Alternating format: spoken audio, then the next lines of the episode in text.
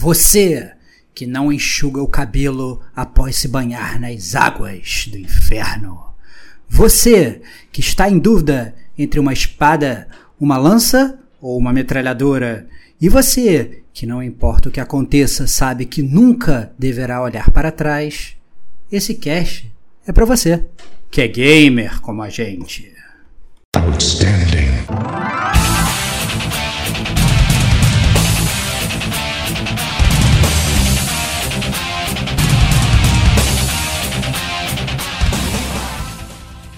Rodrigo Estevão. O inferno não é quente o suficiente para você.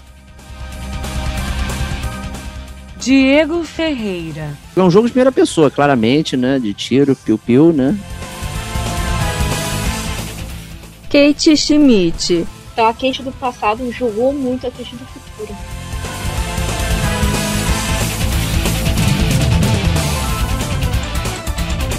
Este é o gamer como a gente.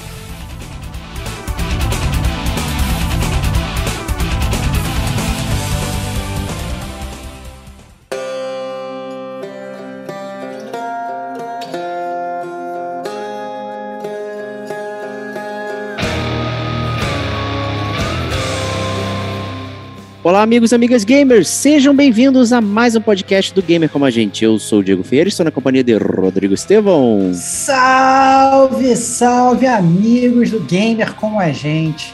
Finalmente chegou o seu dia, hein, Diego? Há quanto tempo, há quanto tempo você não está pressionando e esperando? Nunca mais ouse falar que eu não honro minhas promessas e não jogo jogos por sua causa, cara. Tá aí a prova, mais uma vez, cabal, cara. Tem um aqui jogar... que, é, que, é, meu e da Kate, que é o Night in the Woods, que você Cara, tá... para com essa porra, para com essa porra. Vamos, vamos falar das vitórias. Eu ia falar isso. Vamos falar das vitórias, não das derrotas, porra. Tá bom, tá Caraca, tá bom. É isso, justo, é justo. Parabéns, ah, parabéns por ter atendido o chamado do, do Tártaro aqui. Cara, cara, Call of the Wild, cara. Tu fez o Jack London fez um chamado da selva aí, cara. Eu, eu atendi e você, você tá, tá querendo tirar o meu, o meu brilho, cara. Sai pra lá, rapaz. Porra. Desculpa aí. Também estamos com o Kate Schmidt. Fala, amigos do Game com a gente. Muito bom voltar aqui para falar do, de um dos melhores jogos de 2020 e 21 também, depende do seu ponto de vista. E 22 também, 23. Olha aí, olha, olha a fanboyagem, olha a fanboyagem. Será que é isso tudo mesmo? Será que é isso tudo mesmo? Olha é aí. isso tudo e muito mais. Mas, né, antes de começarmos todo esse debate aqui, vamos, né, a breve introdução aqui, é, para quem já deve ter ouvido o nosso Detonando Agora, aí, sobre a há muito tempo atrás, ou um dos infindáveis podcasts de Gamer Como a Gente, onde a gente menciona várias vezes o jogo, né, ele é um roguelike, roguelite, né, é, já fizemos o Glossário Gamer lá no GCG Podcast número 80, onde a gente explica né, o que quer dizer exatamente o termo, demos muitos exemplos, a origem e tudo mais. Não é o objetivo aqui, mas podemos mencionar que é um estilo onde é, várias coisas do jogo são aleatórias, procedurais. Né? Você nunca tem um ponto de partida único ou um miolo do jogo. Né? Tem sempre algum elemento que está é, aleatório. Né? E isso ah, modifica ah, o seu progresso. O ponto, o ponto fundamental para quem quer entender o que é um roguelite, um roguelite, é, é que não adianta decorar a fase. É isso. Né? Tá é isso.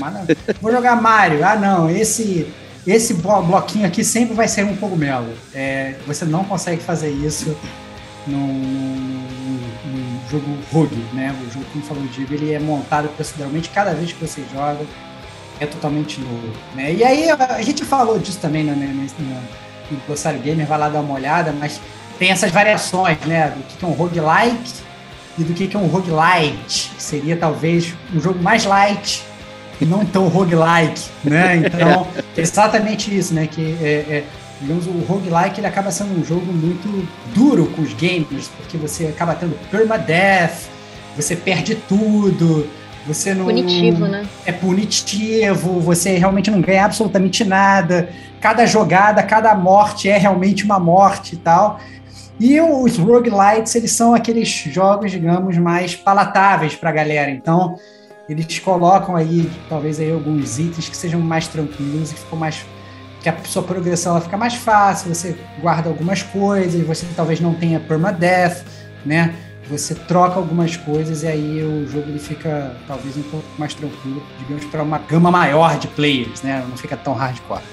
É, anteriormente ao Hades, né, eu tinha elogiado bastante o Dead Cells, né, que era um roguelite aí, onde você tinha um combate muito bom, muito gostoso, ele era com esse progresso aí suave, então você sempre estava ganhando alguma coisa ao morrer, voltava para o início, voltava, mas você sempre conseguia recolher alguma coisa, uma arma, um aprendizado sobre algum inimigo, então você está sempre indo em frente, elogiei ele pra caramba, figurou aí no, nos meus GCG Awards, é, fizemos também Detonando Agora, então é um dos meus preferidos aí nessa seara aí. É, teve um que eu mencionei também no Detonando Agora, que é o Flame the Flood, que se enquadra aí no roguelike, né? ou seja, você morre e acabou o seu progresso, você volta lá do início sem reter absolutamente nada, então tem um fator sorte muito, muito grande para você poder trabalhar. É, e ele é um jogo mais simplório, então tem um combate né, que não é profundo e tal, então você acabava é, com inimigos, não sei o que, era muito difícil você fazer a gestão do personagem, assim, mas eu gostava do clima do jogo e tal, falo bastante lá nesse Detonando Agora. E teve um outro que eu mencionei Slade, também. Hã? The, Slade Spire, né? Não foi É Slade Spire é dos, dos Tevox. Né, o, Ah, do Stevox, é verdade, É. que ele tava apaixonadíssimo pelo jogo. É. O, Continua, é digamos, é, digamos aqui um, aquele grande amor que eu volto de vez em quando, quando eu tô de cabeça cheia. o de carta naturalmente tem que ser rogue, né? Porque você nunca pode ter o seu deck igual, né? É, ele acaba sendo, acaba sendo ruim, acaba sendo permanente. Mas assim, a verdade é que esses jogos estão se espalhando, né? É, digamos que ele virou uma modinha, né? A gente já chegou a fazer, fa- como o Diego falou, a gente já falou de vários aqui no Gamer com a gente, né? Como é o, como, como foi o Rogue Legacy também, que digamos foi talvez o meu primeiro, minha primeira jornada com, com, com roguelike e tal, e, e foi muito divertido. Mas na verdade existem vários jogos aí que estão estão espalhados. Então, recentemente joguei um que o Diego me recomendou, que foi o Darkest Dungeon, é, está de graça no Game Pass, inclusive, que, que é divertido, também é, é, é roguelike. Tem o, o Don't Starve também, que ele é, ele é roguelike, mas ao mesmo tempo ele é de construção, né? Que, que, que, que, que gente gosta, você tem que construir, sobreviver ali, fica né, constrói, constrói um habitat ali para sobreviver. Então, assim, existem vários, vários, na verdade, estilos, é uma franquia, na verdade, uma franquia não, um estilo de jogo que está muito popularizado atualmente. Então é muito comum a gente ver esse tipo de jogos surgindo com essa, essas frases, fases procedurais que nunca são iguais e cada vez que você joga é, é novo, né? São jogos que, na verdade, eles são muito acompanhados desse negócio do jogo não fica velho, né? Você tá sempre tendo uma, uma surpresa, é muito mais difícil daquele jogo, você cai naquela mesmice de, ah, tô fazendo isso de novo. É, você tá fazendo de novo, mas a fase é diferente, as habilidades são diferentes, as coisas vão mudando, e aí o, jogo ele fica sempre fresco cada vez que você joga, né? E o Hades não, não é diferente, tá aí nessa, nessa seara aí, né? É isso aí. Vou fazer o último jabá aqui de um jogo que a gente também falou aqui no Detonando Agora, que foi o Overland, né? Que é num, sei lá, um futuro apocalíptico, não sei o que aí, que você tem que trafegar até a costa leste dos Estados Unidos de carro e tudo mais, só que você não sabe o que vai acontecer. né? Então é um jogo Tactics urbano, é, onde você se move por turnos e você sai do carro, pega gasolina, vem os monstros, foge, não foge, faz trocas com outras pessoas e você não sabe o que vai acontecer. É um jogo extremamente estafante, inclusive, porque você pode chegar pertinho e morrer e volta desde o início e é desde o início mesmo, não tem absolutamente nada que é retido, então é, é ele é bem complicado nesse sentido, mas é também dentro dessa seara aí do, dos rogues.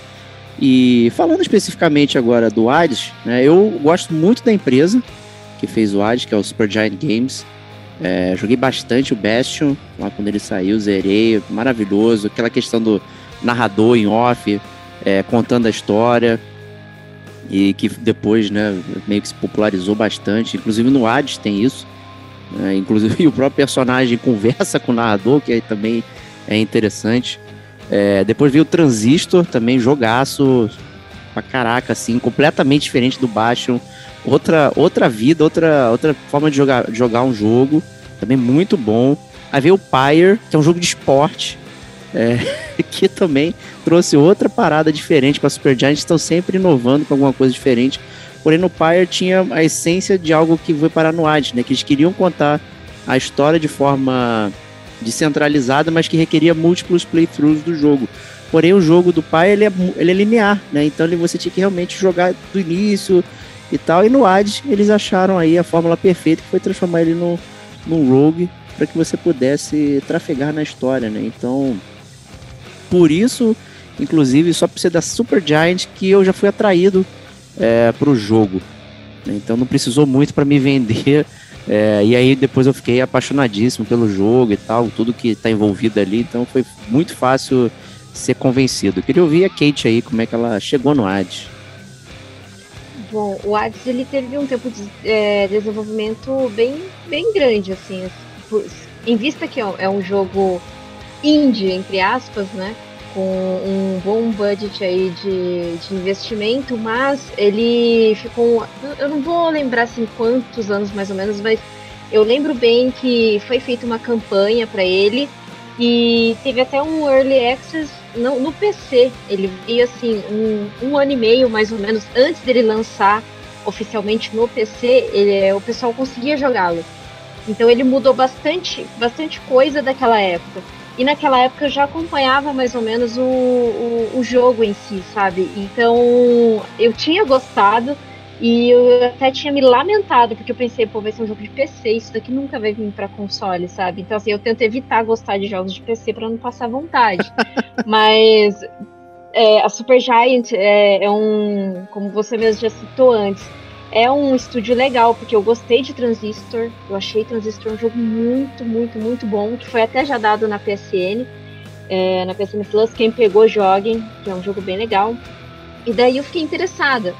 E como ele teve uma progressão bem legal, o, o público gostou, é, com certeza, né, com, com, essa positividade da galera ter gostado, certamente é, ele conseguiu mais dinheiro para o seu desenvolvimento, então é, ele conseguiu vir para PC e curiosamente para Nintendo Switch depois, né? Assim que eu fiquei meio uau, Nintendo Switch não veio para PS4 e, e, Xbox antes, né? Veio para Nintendo Switch antes. Então, assim, eu fiquei bem contente por, por ter conseguido vir para Nintendo Switch. Aí, quando ele lançou para PC, eu vi as reviews, é, a galera super falando, eu tentei não assistir gameplay, nada, assim, para não tentar não me contaminar, porque eu queria jogá-lo mesmo. E quando veio para o Nintendo Switch, eu falei, pô, é agora, é o momento de jogar esse joguinho aí deitado. E assim, não, não fiquei tão surpresa positivamente, porque eu já esperava que viria um jogo legal, sabe? que eu gosto desse, desse estilo de jogo. É, você também estava comentando de roguelike. Eu gosto de roguelike, mas eu gosto de roguelike um pouquinho mais ameno, não tão punitivo quanto os que o, o, o Estevão estava citando. Assim. Eu gosto de joguinhos mais que. Ah, beleza, você morre, mas você não perde tanto. Você tem uma progressão em cima disso, então beleza. É, mas assim, comprei no Nintendo Switch e depois joguei no, no Xbox quando veio no Game Pass. Excelente. Conta pra gente aí, Stevox. Cara, a minha história é um pouco diferente, na verdade, da de vocês, né? Porque minha, minha história ela é baseada somente no hype do Diego. Essa é a grande verdade. Então, assim, é, eu sabia que tinha o um jogo, eu sabia que o jogo tinha lançado, eu falei, beleza, mais um, mais um jogo indie e tal.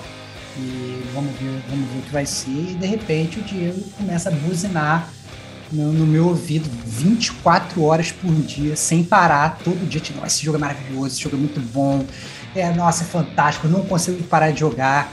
É, eu vou zerar e tal, não sei o que lá, lá, lá, lá, lá. E eu digo, zerou o jogo. E depois que ele zerou o jogo, ele falou assim: eu continuei jogando o jogo. Eu falei, opa! Aí acendeu uma luzinha na minha cabeça. falei, calma aí, então se o Diego ele zerou o jogo, ele continuou jogando o jogo, então agora eu vou começar a escutar um pouco do que ele tá falando. Filha da mãe, cara. porque então parece, parece que é bom mesmo e tal, não sei o quê. É, porque eu, a gente conhece o Diego, né? O Diego, o Diego ele, ele, ele não chega no nível da Kate, né? Que tá sempre jogando um milhão de jogos ao mesmo tempo, mas o Diego tem uma rotatividade muito rápida de jogos, ele joga vários indies e tal. Eu às vezes tenho dificuldade de acompanhar o, o Diego, eu não consigo mais zerar e jogar jogos nessa velocidade. Mas o Diego tá sempre jogando. E quando eu vejo que. Quando obviamente eu sei que o Diego. Ele gosta desse negócio de De, ah, não, parei de jogar, já peguei um próximo, né? Já, já encerrei, vamos embora, vamos pro próximo, vamos pro próximo. Já tem engatilhado a fila dele do pipeline, qual jogo que ele vai pegar. Ele joga um pensando no outro. E, e aí, quando ele continuou jogando mesmo, eu falei, opa, então isso realmente tem um potencial. E aí, quando eu comecei a analisar o jogo, aí, obviamente, eu, eu, eu fiquei com muita esperança, não só por conta do hype, mas porque o, o jogo, né, até pelo nome, quem não, não tem nenhuma pista, mas que não deve ter adivinhado, o jogo é baseado na mitologia grega e eu sou um fã, sempre fui, cresci é, é, lendo os 12 trabalhos de Hércules do, do Monteiro Lobato, do, do, do sítio do Capão Amarelo, foi meu primeiro contato com mitologia grega e me apaixonei e aí fui me aprofundando e conversava disso com meu pai e era um dos nossos assuntos favoritos. E, ah, não, qual o seu deus favorito? Qual o seu herói favorito? entendeu? E, e, e, vários livros aí que, que, que, acabaram passando durante a minha vida sobre, sobre mitologia grega. Então, é uma coisa que eu sempre gostei bastante, né? E, e era, inclusive, já cheguei a falar isso no podcast do God of War, na verdade, né? Era, era um me chamava a atenção também no God of War a princípio. Assim, de cara eu já, já gostava por conta da, da, dessa questão de mitologia. E a verdade é que no Hades, essa, é, eu logo de cara eu vi que essa mitologia ela acaba sendo não vou dizer mais profunda, mas ela é mais abrangente. Ela fala de muitos mais deuses do que a gente talvez esteja acostumado, né? E fala de personagens secundários e, e, e aborda né, é, lugares e tem vários, digamos, até easter eggs é, do, do, da própria mitologia. Quem realmente conhece a mitologia fica, caraca, ele está se referindo a isso e tal, não sei o que, blá, blá. E você começa a perceber várias coisas e aí o jogo fica ainda mais divertido. Então, o meu hype pro jogo até porque, inclusive, quando eu fui jogar o jogo, a gente tinha passado por GCG Awards, o Diego já tinha elegido o jogo como jogo do ano para ele. Disse, cara, esse jogo vai ser o melhor jogo que eu vou jogar na minha vida inteira. Então, eu, eu tava contando os, os dias para jogar o jogo, porque eu vi que ele ia sair de graça na Game Pass. E aí eu, como bom cachista que hoje agora sou, ah. falei, poxa, agora vou esperar a mãe Microsoft me dar esse jogo de graça, né? E aí fiquei literalmente, assim, é, é, mais bizarro. É, a gente, a gente brinca aqui que a gente, a gente não gosta de comprar jogo no lançamento, né, essas coisas. Mas eu fui vivendo aquela antecipação de gamer como se eu estivesse esperando o lançamento do jogo para comprar ele day one, entendeu? Inclusive eu fiz até o pré-download uma semana antes, só para já deixar baixado. Eu ocupei espaço no meu HD totalmente à toa. Podia ter baixado um dia antes, mas eu estava tão ansioso para jogar que assim, caraca, vai ser muito maneiro. Então eu estava num hype absurdo, né? É, que foi obviamente composto aí não só pelas, pelas minhas reminiscências próprias, mas também pela influência total do Diego, que fez o John Malkovich e tal, me botou ali no. no, no, virei um títer ali, ele me, me guiou e arrumou o jogo, essa é a verdade. Não, e sabe o que é pior? Quando você começou a jogar e começou a tirar foto, me deu vontade de jogar, eu voltei a jogar Fiz mais 3, 4, 5 runs, bati meu recorde de run. A Kate também jogou. Ela falou: Caraca, eu fiquei mais duas horas. Não foi duas horas que você jogou? Ficou duas Direto, horas seguidas. Eu nem vi passar, fiquei duas horas seguidas jogando direto. Um jogo que eu já tinha jogado, que eu já tinha terminado no Nintendo Switch. Então eu acho isso muito incrível, sabe? Quando, incrível. Você, quando você realmente gosta é, de um jogo é, é, tão bom que aquilo não se torna repetitivo para você, embora seja jogo de repetição. Isso, exatamente. então eu acho isso muito, muito, muito incrível. Eu fiquei jogando lá no Xbox, eu acho que foi mais de duas horas. Foi uma tarde, uma tarde toda. Quando eu olhei assim na janela, tava escurecendo. Eu fiquei, gente, como assim? Sugaram o meu dia. É. Sugaram o meu dia. A hora voa quando você tá no Hades. É bizarro, bizarro.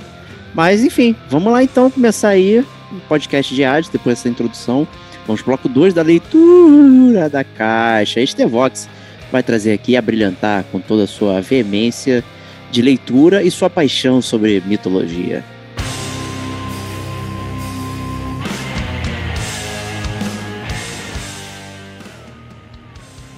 Eu, eu, sou um grande apaixonado, mas eu não, longe, longe de ser um erudito, né? Eu gosto de, gosto de falar sobre, gosto de viver e tal, de imaginar essas coisas, sempre achei muito legal. Mas a história de Hades né? É, ela, obviamente, é baseada na mitologia grega, ela gira em torno dos agreus. Né? Os agreus, no, ele, é, ele é filho do Hades, né? Plutão, os mais íntimos, né? Para quem gosta de chamar pelo nome dos planetas. E que é, obviamente, para quem é totalmente. O romano maldito. É, não, não, para quem é totalmente desconhecido, na verdade, é, é, é o deus do submundo, né? O, digamos, o, o chefe do inferno, é o, é o, é o diabão lá, né? E então ele é filho do Hades com a Perséfone, que é filho de Zeus, né? Que é, que é a deusa da natureza. E é engraçado até o Diego falar isso, né? Que, que ele tava falando do narrador em off, né? É, é engraçado que o jogo ele só começa porque existe o narrador em off. O narrador em off tá conversando com o Hades e fala assim, pô, Hades, e, e, tua mãe aí, cadê tua mãe e tal, não sei o quê. E fala, cara, não sei onde é que tá minha mãe, que minha mãe conversa com o Hades e tal, conversa com a Nix e tal, com as outras pessoas. Fala, cara, minha mãe não tá aqui, minha mãe tá fora do submundo e toda a conversa, todo jogo só começa porque o Zagreus, ele bate um papo, quebra a quarta parede ali e, conversa com o interlocutor que tá contando a história do jogo. Muito engraçado isso, né? De cara já me pegou essa questão do humor. E aí o, a história do jogo é essa, assim, os Zagreus descobrem que a Persephone não tá lá no, no, no submundo, ele sabe que ela já não está mais lá no inferno, e ele resolve deixar os domínios do seu papai. Né? Ele resolve, resolve escalar aquele círculo do inferno. É, e cabe a você, player, é, ajudar ele nessa jornada. É uma história muito simples, é uma história que não tem, digamos, é, plot twists, essas coisas e tal, etc. É muito simples e curto e você tem que, tem que ajudar ele nessa jornada. E obviamente você não ajuda ele sozinho, né? Você conta aí com toda uma ajuda divina. Aí toda a jornada dos agreus é permeada aí por milhões e vários personagens aí da mitologia grega. E você já começa no meio da sua jornada, né? Porque ele já fez várias tentativas mal sucedidas, né? E aquela é apenas mais uma, né? Que você vai começar. Só que aí que você, como um bom player, né? Vai, suceder, vai ser bem sucedido e vai descobrir o que acontece. Então os personagens já estão cientes de que você está né, tentando sair e não consegue, né? E aí entra a parte do humor, como você falou, porque os personagens ficam meio tirando chacota dele, né? Dando, dando uma tirada. Né, o Hades fica puto, fica falando, lá vai você de novo, né? Você é meio burro, né? E tal. É bem engraçado é, o ator, ele tem umas paradas ali maneiras né, de postação de voz que vai, vai sacaneando. Né? E como você falou, né, os deuses do Olimpo vão tentando ajudar ele de alguma forma ali, se comunicando é, com os agreus, mas nunca de forma direta, né, sempre indireta, então você não vai ter a presença ilustre ali é, dos Zeus andando, passeando pelo cenário, mas sim mandando mensagens e tudo mais, é, através de coisas que são itens de gameplay que a gente vai falar mais à frente, e é assim que você vai se comunicando com com os deuses do Olimpo nas suas mais várias facetas, né? E que com isso você vai também aprendendo é, sobre eles. O, o, o, jogo ele tem até um, um, glossário bastante interessante, né? Que ele vai, é, conforme você vai conversando com, com as pessoas ou entrando nos mundos, é, você vai liberando, digamos, itens de, de glossário, né? Vai, vai, vai ampliando a descrição daquele local, então é muito interessante, que força você também aí lá, pô, quero saber mais o que, que é o Tártaro, não sei o que. Então vou, vou sempre morrer para poder aparecer lá e, e gerar essa conversa aí. Então é, é, é, é bem interessante. O, o, eu, acho, eu achei legal, na verdade, porque até nesses jogos que a gente já conhece, como o próprio God of War, né, que jogos mais popularizados e tal, a gente está acostumado a ver o panteão dos deuses, mas a gente nunca vê um panteão talvez tão extenso assim, né? Eles pegam ali dois, três deuses, jogam ali, pegam um ou outro personagem, jogam ali, mas eu acho que o Hades ele faz isso com, com uma primazia muito legal. Óbvio, falar de todos os personagens da mitologia grega é impossível, porque são bilhões, né? Mas ele, assim, em termos de deuses, ele, ele coloca Zeus, bota Poseidon, Artemis, Afrodite, Dionísio, Deméter, Hermes e tal. Então, assim, é, é realmente uma, uma, uma, infinidade. E aí, não são só os deuses, né? Que às vezes a gente está acostumado a ver assim, ah, não. Então, beleza, vai botar os deuses porque os deuses são os mais famosos né? Mas aí você tem, tem um Caronte, você tem um, um, um as fúrias que aparecem no jogo, né? As fates, né? Que vão ditar o destino de toda a humanidade, né? Você tem o, o Hipnos, o Thanatos e tal, você tem Nix, o Caos e tal. Eu, mas o que eu achei mais legal é que ele pega, digamos assim, esses personagens, não simplesmente joga ali, né? Ele pega, digamos, a, a, a, a as características dos personagens e vai criando piadas com os próprios personagens, né? Então, por exemplo, sei lá, ele vai pegar o Hypnos, né, que é o deus do sono, né? O Hypnos, ele, ele ajuda o Hades a, a, a, controlar, digamos, a fila dos mortos que estão chegando ali na, na, na coisa, ele tá sempre dormindo, cara. Ele é muito bizarro. Muito bom. E, e, e, e é muito engraçado. E, obviamente, ele faz um péssimo trabalho, que tá sempre dormindo. Inclusive, a fila tá geralmente mais organizada quando ele não está lá. Quando ele não tá lá, a fila tá todo mundo direitinho. Quando tá lá, tá, tá alma por todo lado. Tá. Então, assim, essas coisas, esse humor e tal. É, tem, tem a. No hub do jogo, né? É, tem. Que é, na verdade, digamos, o salão ali do Palácio do Hades, né? Tem. Tem a Medusa, né? Que que ela meio que ela ajuda, digamos, a gerenciar ali, né? E aí já tem um trocadilho que eu achei espetacular da Medusa, porque ela, eles chamam ela só de Dusa, né? Mas é porque ela é uma empregada dele, então ela é maid Dusa, daí Medusa, né? Então, então assim, que obviamente eu caí na gargalhada e tal, assim, então esse tipo de coisa, assim, essas, essas pequenas é, é, é, besteirinhas que eles vão botando ali de humor no jogo e pegar, digamos aí, um, um pouco do que, que é o personagem e, e fazer ele, ele transpassar aquilo para a história. Eu achei que talvez seja a parte mais espetacular do Hades. É como ele constrói, na verdade, todo aquele ambiente ali, que é, na verdade, uma mitologia que a gente já conhece, né? Quem conhece a mitologia grega já sabe, todos aqueles personagens ali mas ele, ele conta de um jeito diferente, ele conta a história de um jeito diferente, né? Ele conta os deuses de uma forma diferente, os deuses têm manias diferentes, eles falam diferente e tal. E aí você vai meio que. É como se você estivesse reconhecendo, conhecendo uma vez mais personagens que você já conhecia, mas conhecendo de uma outra forma. Então eu achei muito, muito legal. Não, em, em, português também tá fantástico, também os trocadilhos, as brincadeiras. É, o jogo não é dublado em português, é legendado. É, mas mesmo assim, você não perde absolutamente nada, tem um baita carinho é, na tradução e localização. Então, nossa, todas as piadas estão excelentes. É, e esses detalhes sutis que o Stevox mencionou, cara, é, é, patente. Quando você sai ali do Tártaro, ele enxuga a cabeça, passa a mão assim e tal. E aí entra no salão e você vê aquela fila enorme. Cara, é, é muito engraçado. Aí tu fala, puto, o Bipno já tá ali na parada. É muito perceptível né? E, e, conforme você vai andando também, o Ad fica comentando, esbravejando.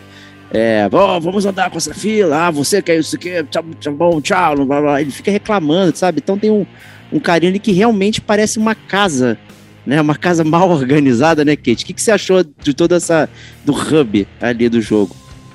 É, é daquela sensação de burocracia, né? Sim. Que, tipo, pô, morria, achei que as coisas iam ser um pouco mais rápidas, mas não, tá ali a burocracia. É, é isso, é perfeito, cara. O inferno é, é, cheio de burocracia, é perfeito, cara. Eu achei maravilhoso. É, é muito bom. Você chega lá, tá o, tá o cara fazendo uma papelada e tal, não entra aí na fila e tal. Assim, você vai pro inferno, você vai pegar uma fila, é óbvio, porque o inferno tem que ser uma fila, entendeu? Então. É, até acho que o, tem uma, uma uma quest que, que você precisa, né? Acho que, que é pegar algum papel, algum documento para trazer para um personagem ele que tá do lado do Hades, para ele apresentar esse documento pro Hades, para ele te dar um, é, alguma. Eu não lembro o que, que ele te fornece depois, mas ele, ele te dá alguma recompensa. Eu não, não me recordo qual que é. Mas já mostra que, que ali funciona desse jeito. É tudo, ó, você tem que ir lá pegar tal coisa para me entregar para entregar ali, sabe? É um papel, é, é, só um papel, ele é um documento. E eu acho legal também que isso traz. Cada personagem ali tem a sua. tem o seu carisma, tem a sua personalidade. E, e outra coisa também, acho que o, o, jogo ele foi indicado, acho que o nome do, do dublador é Logan Cunningham ele fez o Lord Hades, ele fez é, Poseidon, Aquiles, é, o Caronte, o narrador e o Asterios. Eles não têm nenhuma ele, mesma ele... voz, é completamente diferente, não, né? É sensacional. Exato, é sensacional. O cara é muito bom, o cara mandou muito bem. Então, uma das indicações foi o, o Logan Cunningham, que dublou super bem. Se falasse que fosse a mesma pessoa, eu jamais, jamais, assim, é, saberia ou até mesmo desconfiaria, sabe? Então, cada personagem é, é, uma interpretação única, sabe? Então, eu, eu achei bem legal isso. E tem essa da Medusa, e ela é super apaixonadinha pelo, pelo Astreus. Assim, ele chega perto dos coraçõezinhos, ela vai lá cantando, sabe? É muito legal. E toda vez que você volta, os eventos são diferentes, né? Até o posicionamento de alguns personagens ali no, no mapa ali do, do, da sua casa ali, do, sua casa no inferno, é, é, é, diferente. Então você pode também é, Não arrumar, porque o, o cachorro, né, deles, esqueci o nome do cachorro. Que cachorro o Cerberus. O Cerberus, ele fez uma bagunça na cozinha, né? Então você tem que upar a cozinha para você. É... é porque tá tudo arranhado, tá tudo bagunçado, aí você tem que upar a cozinha para deixar ela bonita de novo. Então eu gosto dessas coisas também, né? Então vocês já ah, sabem que isso foi, foi algo que. Ah, não, preciso deixar essa cozinha bonita. Ah, não, preciso botar um tapete aqui, ficar bem bonito e tal. E realmente, o jogo ele já tem o charme dele sem essas coisas. Quando você adiciona essas coisas, é um, um que a mais para você, sabe, fazer. Então é aquilo que eu falei, eu não gosto muito de roguelikes que são tão punitivos que você perde demais e você tem aquela sensação de, putz, você tem que recomeçar de novo. No Hades, não. Cada recomeço é uma coisa, ai, o que, que, será que o, o Icarus vai falar pra mim? Ai, o que, que, será que o, que o Hades vai falar? O que, que ele vai reclamar pra mim dessa vez, né? Ai, o que, que será que a Medusa vai conversar comigo? Então, cada é, reinício é uma narrativa diferente, sabe? Tipo, são diálogos diferentes. Então eu acho isso muito charmoso do jogo, muito legal.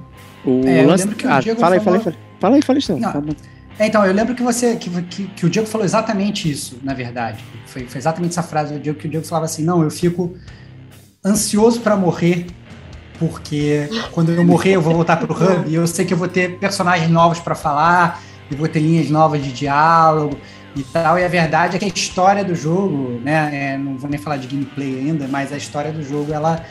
Ela, assim, é os agreus tentando sair, ele, ele não consegue sair, ele morre, ele volta para lá, e aí, quando ele volta pra lá e vai falando com aquelas pessoas, os personagens zoam ele, aí, morreu de novo, hein, seu trouxa e tal. e, aí, e, aí, e aí eles vão, eles vão meio que te zoando, outros vão te dando dicas e vão conversando com você, vão falando uns sobre os outros às vezes, fazendo inclusive às vezes fofoquinha e tal, essas coisas todas. Então, é, é, é muito legal porque realmente, assim, isso eu identifiquei muito com o que o Diego falou, que assim, a gente morre, mas o peso da morte é praticamente zero, porque a gente sabe que quando a gente voltar lá para o hub inicial, a gente vai poder ver uhum.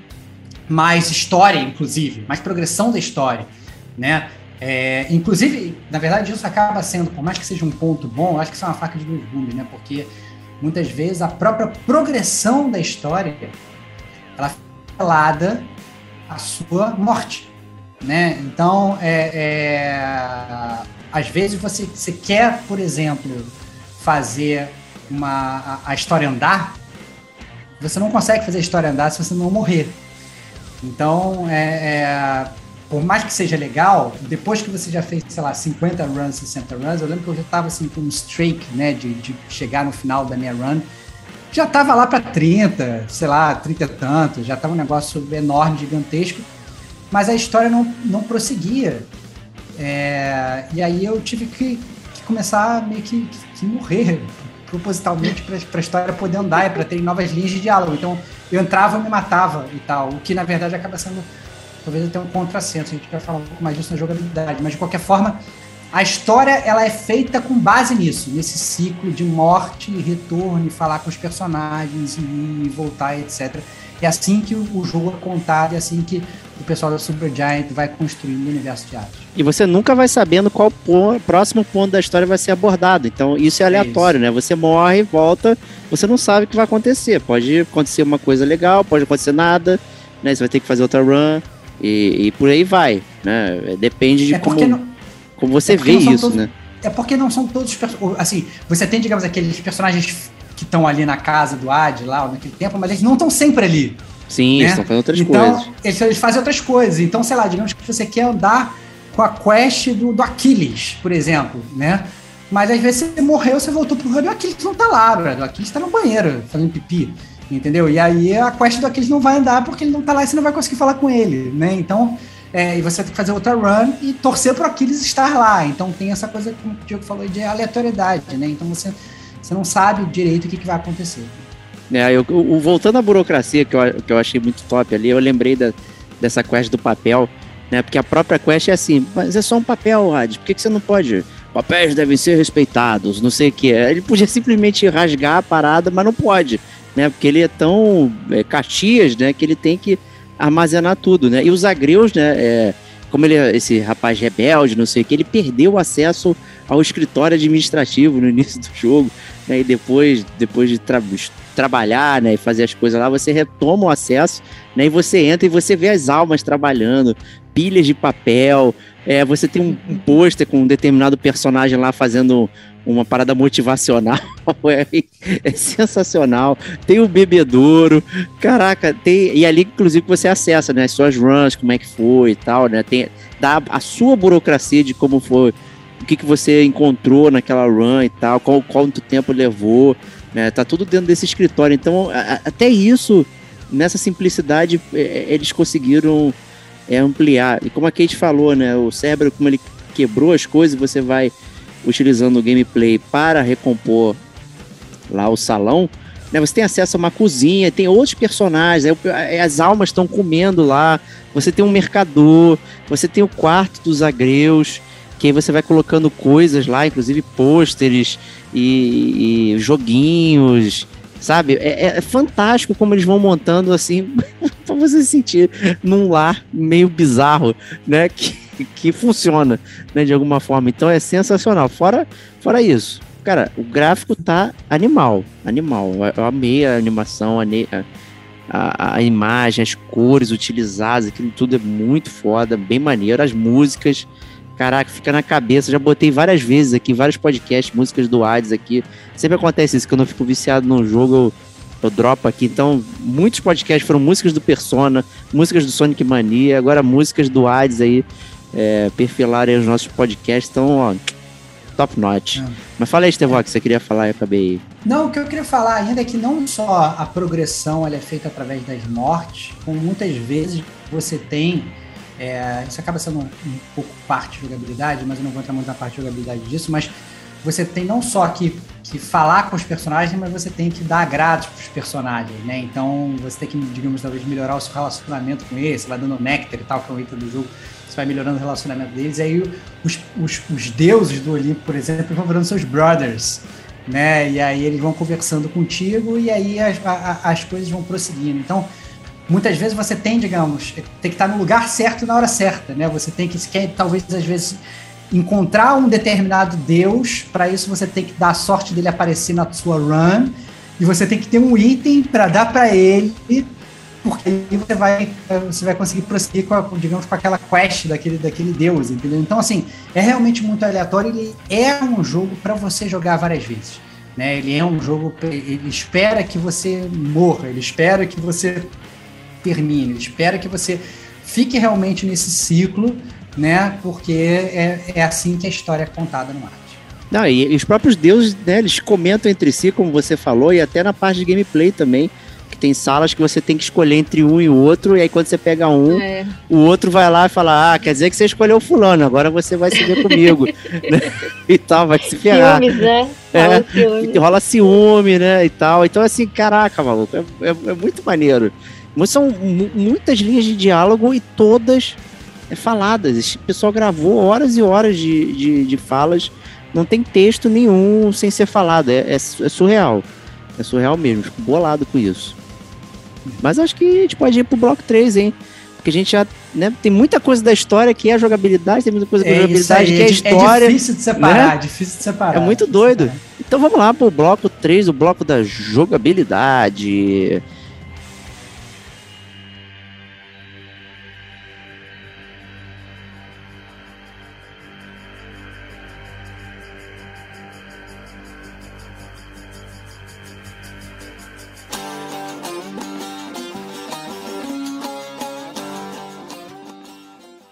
É, vou chamar a Kate, então, como é que funciona esse jogo? É um jogo de primeira pessoa, claramente, né? De tiro, piu-piu, né? Ou não?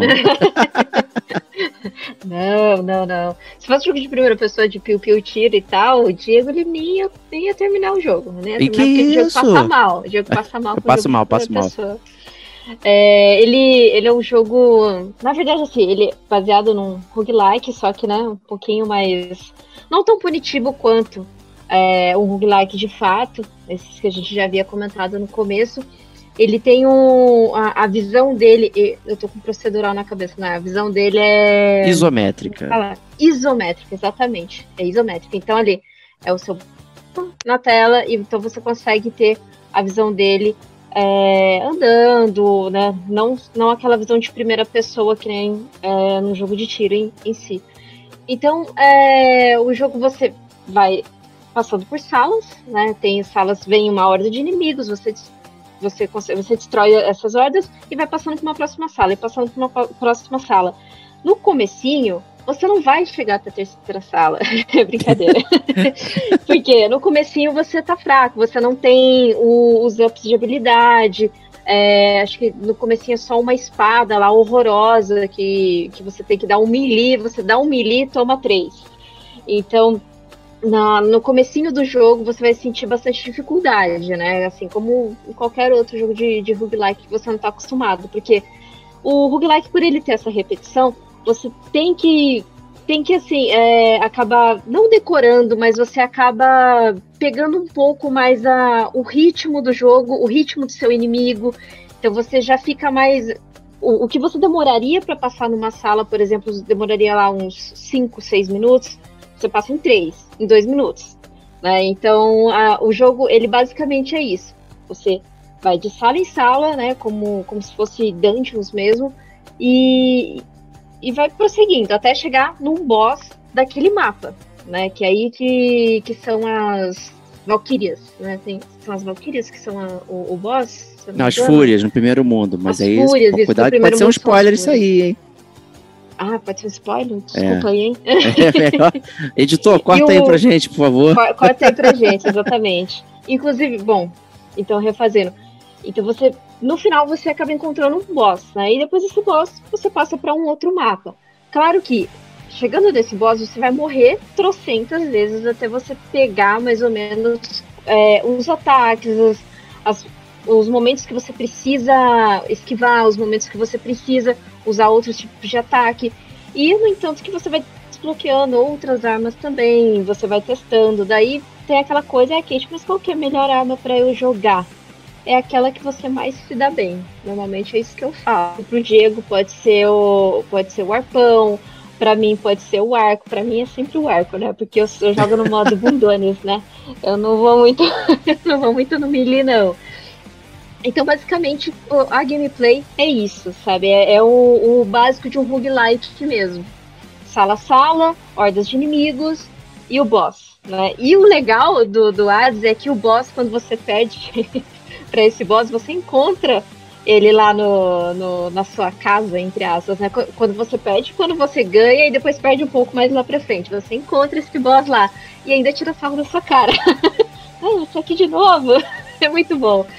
Mas basicamente a gameplay funciona assim, né? E como a gente já tem tá comentando aqui no, no cast, é, o gameplay ele determina muito a progressão de história, né? Então, morreu, volta, volta lá pro, pro inferno, você libera mais diálogos, libera mais é, quests, né? Que você consegue acionar ali e também libera o, o espelho, que é onde você vai upar as suas habilidades, né? E para você upar, obviamente, você precisa repetir e repetir uh, as suas runs para você conseguir as, os, os, pontos, né? Os pontos de up, que eu não lembro também os nomes. É trinkets?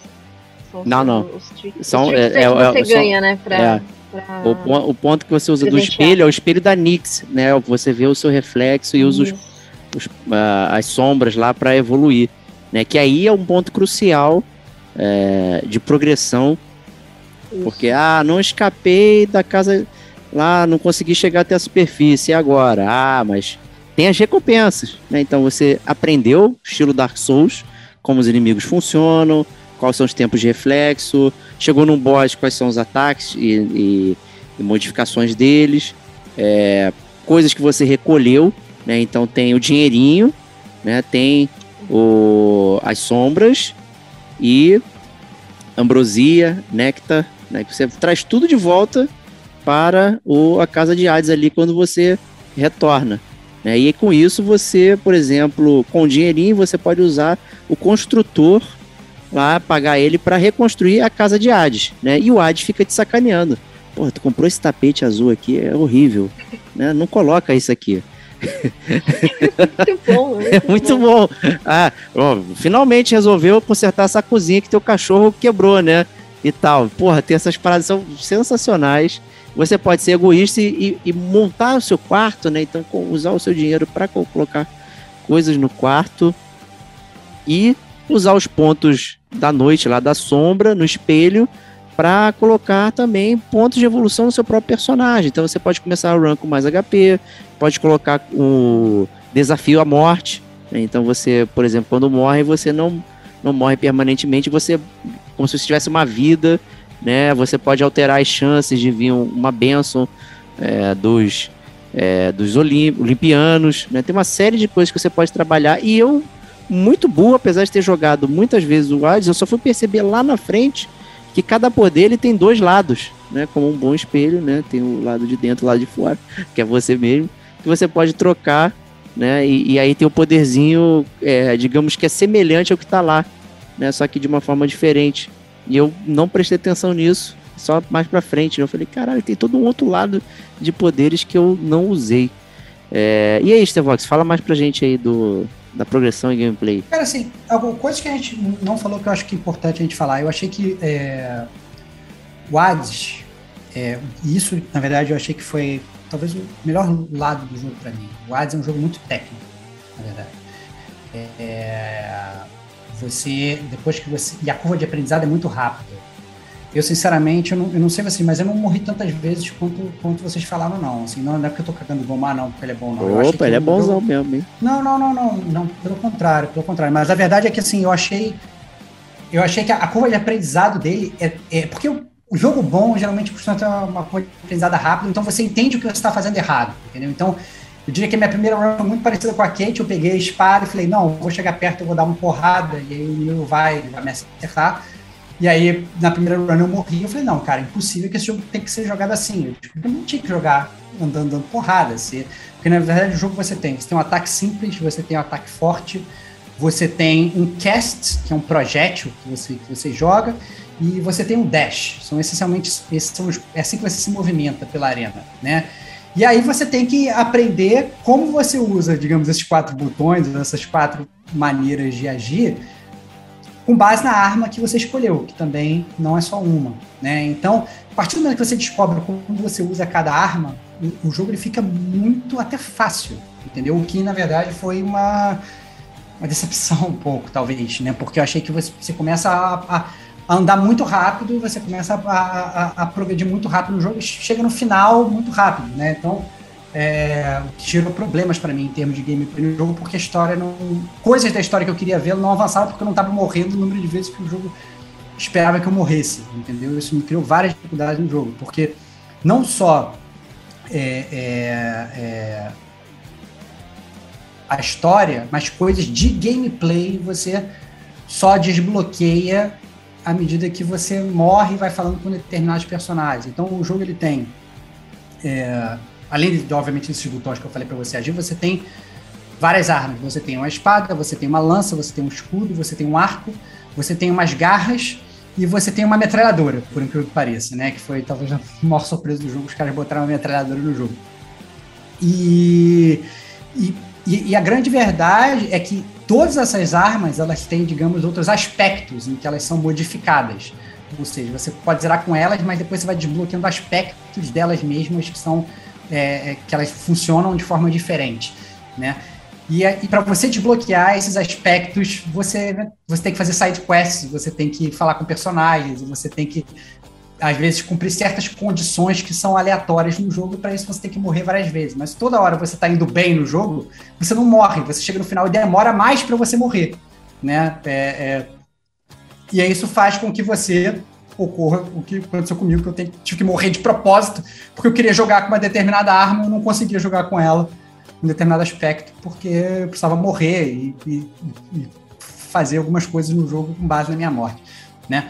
É, como a Kate falou, assim, é, é muito simples, né? O esquema, você está querendo sair do inferno, então você começa literalmente lá no fundo do inferno, no Tártaro, você tem que subir esses andares, né? Então você começa no Tártaro, você vai depois para Asphodel, depois você vai para o Elysium e você vai para o Templo de Styx. Então o jogo ele é composto de quatro fases, essencialmente, né? Ele é um jogo curto, inclusive depois quando você está mais, digamos, é, proficiente no jogo, você está zerando o jogo em 20 minutos, Essa é a verdade. Uma corrida até o final, ela dura 20 minutos no, no, no barato ali. Se você tiver bate fofando ali, você dura 20 minutos, porque você fica muito mais ágil, né? É... Inclusive com, com, modificadores que a gente vai falar, vai falar isso depois. Mas assim, 20 minutos, entre 20 e 30 minutos para você zerar o jogo. E, e essa progressão, na verdade, que você vai subindo nesses andares, e aí vem a parte de gameplay interessante, né? Quando você chega nesse andar que a Kate falou que vão ter os inimigos, você mata todos os inimigos, aí aparecem portas, né? E essas portas, elas vão definir qual vai ser o, a recompensa da próxima sala que você vai entrar. Então, a, as suas opções de porta, elas essencialmente são duas. Ou você vai ter uma porta com uma benção, ou você vai ter uma porta com o que eles chamam de jogo de artefato. Né? Então, a bênção, ela pode ser uma bênção dos deuses. Então, você pode ter uma bênção dos Zeus, uma bênção da Afrodite, uma bênção da Artes, uma bênção da Deméter e tal. Vai ser randômico, vai ser uma bênção. Ou então ela vai ser um artefato. O que, que são os artefatos? Ah, é a moeda do Caronte, ou é um coração de centauro, ou é um pomo do poder, ou é um martelo de Dédalo, né? Ou é, é, é, é ou é uma side quest, inclusive. Parece uma interrogação assim, quando é uma side quest que você vai pegar. Né? Então você tem, você tem essas opções, então cada andar que você chega, você, que você mata o andar e consegue matar os inimigos, você tem aí uma escolha do que, que você vai, vai enfrentar no próximo andar. Assim você vai subindo até você chegar, como a Kate bem falou, no chefe ali daquele, é, daquele andar para você para você poder prosseguir, né? Então é um jogo ali, muito simples, a curva de aprendizado é muito rápida, eu achei. É, e eu, inclusive, ao contrário, por exemplo, do que a Kate falou, de ah, não, você escolhe a sua arma e você vai, eu joguei um jogo muito diferente, porque cada vez que você vai escolher a sua arma antes de você sair lá do, do templo do Hades, tem uma arma, digamos que ela tá bufada em termos de recompensa, né? Você vai ganhar mais, mais itens para evoluir o próprio Zagreus. E eu falei assim, não, eu vou sempre escolher a arma que tá bufada. E aí vai ser uma arma randômica que eu vou jogar o jogo. E, e aí com isso você acaba meio que se obrigando a jogar bem com todas as armas. E vai aprendendo as armas. Tanto que, na verdade, eu comecei com armas. Que o próprio arco flecha que a Kate falou, eu no início falei, nossa, muito lenta essa arma e tal, não sei das quantas. Mas depois eu aprendi a jogar com arco flecha, eu aprendi a usar outros aspectos do arco flecha, e o arco flecha se tornou uma das minhas armas favoritas mas no início eu achei uma bomba. Então, assim, é engraçado como o jogo, ele, inclusive, brinca sobre isso. A maior diversão minha do jogo foi justamente essa.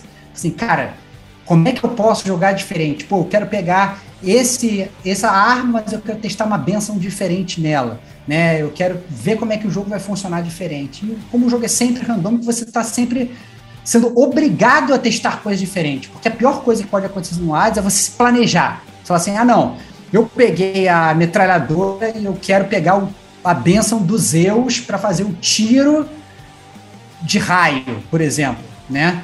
Isso é um grande erro, porque um, você tem que contar com a sorte de aparecer os Zeus, e aí, além de pegar os Zeus, você tem que torcer a sorte dele te dar aquela benção específica que você está querendo. Então, se você quiser, digamos, planejar sua run, vai ser um fracasso, é muito difícil você planejar. Né? Você não consegue planejar absolutamente nada. Então você tem que aprender a literalmente se virar nos 30. Você escolhe a sua arma, você vai jogando, e aí, inclusive, você vai descobrindo formas novas e melhores de jogar o jogo. E é, e é aí que eu achei que o jogo ele brilha absurdamente, porque você tá toda hora querendo jogar de forma diferente. Mas ao mesmo tempo ele não brilha quando você quer usar determinados aspectos, usar determinadas coisas de gameplay, você não pode, porque você não morreu, né? E, ou seja, o jogo ele, ele, ele acaba, infelizmente, em alguns pontos, punindo o jogador por ser eficiente. Caraca, você é muito foda, você morreu poucas vezes? Foda-se, você não vai poder usar esse aspecto dessa arma que você quer usar. Porque você tem que morrer mais 20 vezes. E aí eu ficava, tipo assim, principalmente no final do jogo, eu ficava decepcionado, porque eu ficava, caraca, eu tô tendo que morrer para poder jogar do jeito que eu quero. O jogo não tá me permitindo. Talvez o jogo ele pudesse ter criado formas de liberar certas coisas que não fossem através da morte, mas infelizmente várias vezes o jogo ele só desbloqueia através disso. É, eu, eu, lembro que quando você falou, eu fiquei meio, caraca, mano, eu não tive essa percepção. Eu falei, pô, sacanagem, ele ficou triste e tal. Eu fiquei logo nessa, porque eu hypei tanto e tal, eu imaginei que você ia chegar soltando fogos e tudo mais. que Mas eu é, gostei. Mas eu essa gostei. é a minha vida, tá? Então, toda vez que alguém fala ao revés de alguma coisa que eu levantei, eu fico sempre chateado e tal, mas, é, mas mostra também como a gente jogou um pouquinho diferente, porque eu não estava nem preocupado. Porque o jeito que eu jogo qualquer jogo, é, eu não estou preocupado em abrir nada, não estou preocupado em, em, em progredir nada, eu vou só jogando e, e eu vou vendo. Né? E aí, para mim, foi tão interessante que toda vez que eu jogava tinha algo novo, eu não tava, pô, quando será a próxima fase do Aquiles aqui, a Quest? Eu não fiquei nessa fissura. Eu fui jogando, tanto é que quando eu voltei a jogar, eu falei, ih, liberei o último aspecto aqui da, da, da arma da metralhadora, que eu nem tinha liberado, eu achava que eu tinha liberado, não tinha. E aí, quando eu fui rejogar com, por causa do, de você, eu liberei, ih, tá aqui, ó, vou agora vou jogar. fiz uma run com ela e tudo mais. Eu não tinha nem me, me tocado nisso. Então é, é interessante como é, despretensiosamente eu fui avançando no jogo sem precisar de nada, na verdade. É, fui avançando. Verdade, o meu problema foi esse, assim, porque assim, sei lá, quando eu fui jogar tipo, a terceira run, a quarta run, ou sei lá, uma, uma run básica e tal, eu já tinha usado, digamos, as armas disponíveis. E aí eu queria testar outros aspectos. Eu não podia testar, porque tinha aquelas armas ali, eu já tinha zerado com todas. E aí eu não queria, por mais que o jogo ele fosse de repetição, eu não queria que o jogo se tornasse repetitivo, porque inclusive você vê que o jogo ele tem formas nele Sim. de não se tornar repetitivo né? É, é, ele, os próprios aspectos das armas são esses. Tipo, tipo assim, você tem, você tem aí, é, é, você tem um, dois, três, quatro, cinco, seis armas. Cada uma dessas armas tem quatro aspectos. Então é como se fossem 24 armas. Mas aí eu queria usar o, alguns aspectos, eu não podia. Falei, caraca, que bosta, tá bloqueado. Como é que eu desbloqueio? E obviamente o jogo ele não, ele não te ensina como você desbloqueia né? Ou, ou, você para para procurar na internet para você ver como é que ele desbloqueia, ou então você vai continuar às vezes jogando para sempre, sem conseguir desbloquear, porque às vezes você tem que dar um item para um determinado personagem, mas se você não souber que você tem que dar, você nunca vai desbloquear. E eu falava, caraca, brother, o que, está acontecendo? Eu quero jogar de forma diferente, eu tô com armas que eu já joguei, que eu não, não quero mais jogar com essa arma. E aí, como é que eu faço? Então, ao mesmo tempo que é muito legal, é, você inclusive descobrir as armas e descobrir como você joga e abraçar cada run, né? Você, ah, não, olha, eu vou, eu vou, eu vou pegar a benção que vier. Eu, por exemplo, uma, uma parada característica, assim, que eu, eu, vi como é que eu mudei a forma que eu jogava, é o seguinte: eu, no início do jogo, eu não usava o cast, que é o projétil. Eu ia com ataque forte e ataque fraco, ia dando dash, matando todo mundo no meu final de jogo, quando eu já tinha, sei lá, pra lá de 50 e tantas runs, 60 runs, sei lá quantas runs, cara, tinha muito run que eu fazia só com cast, só com projétil, entendeu? E estava jogando de um jeito completamente diferente.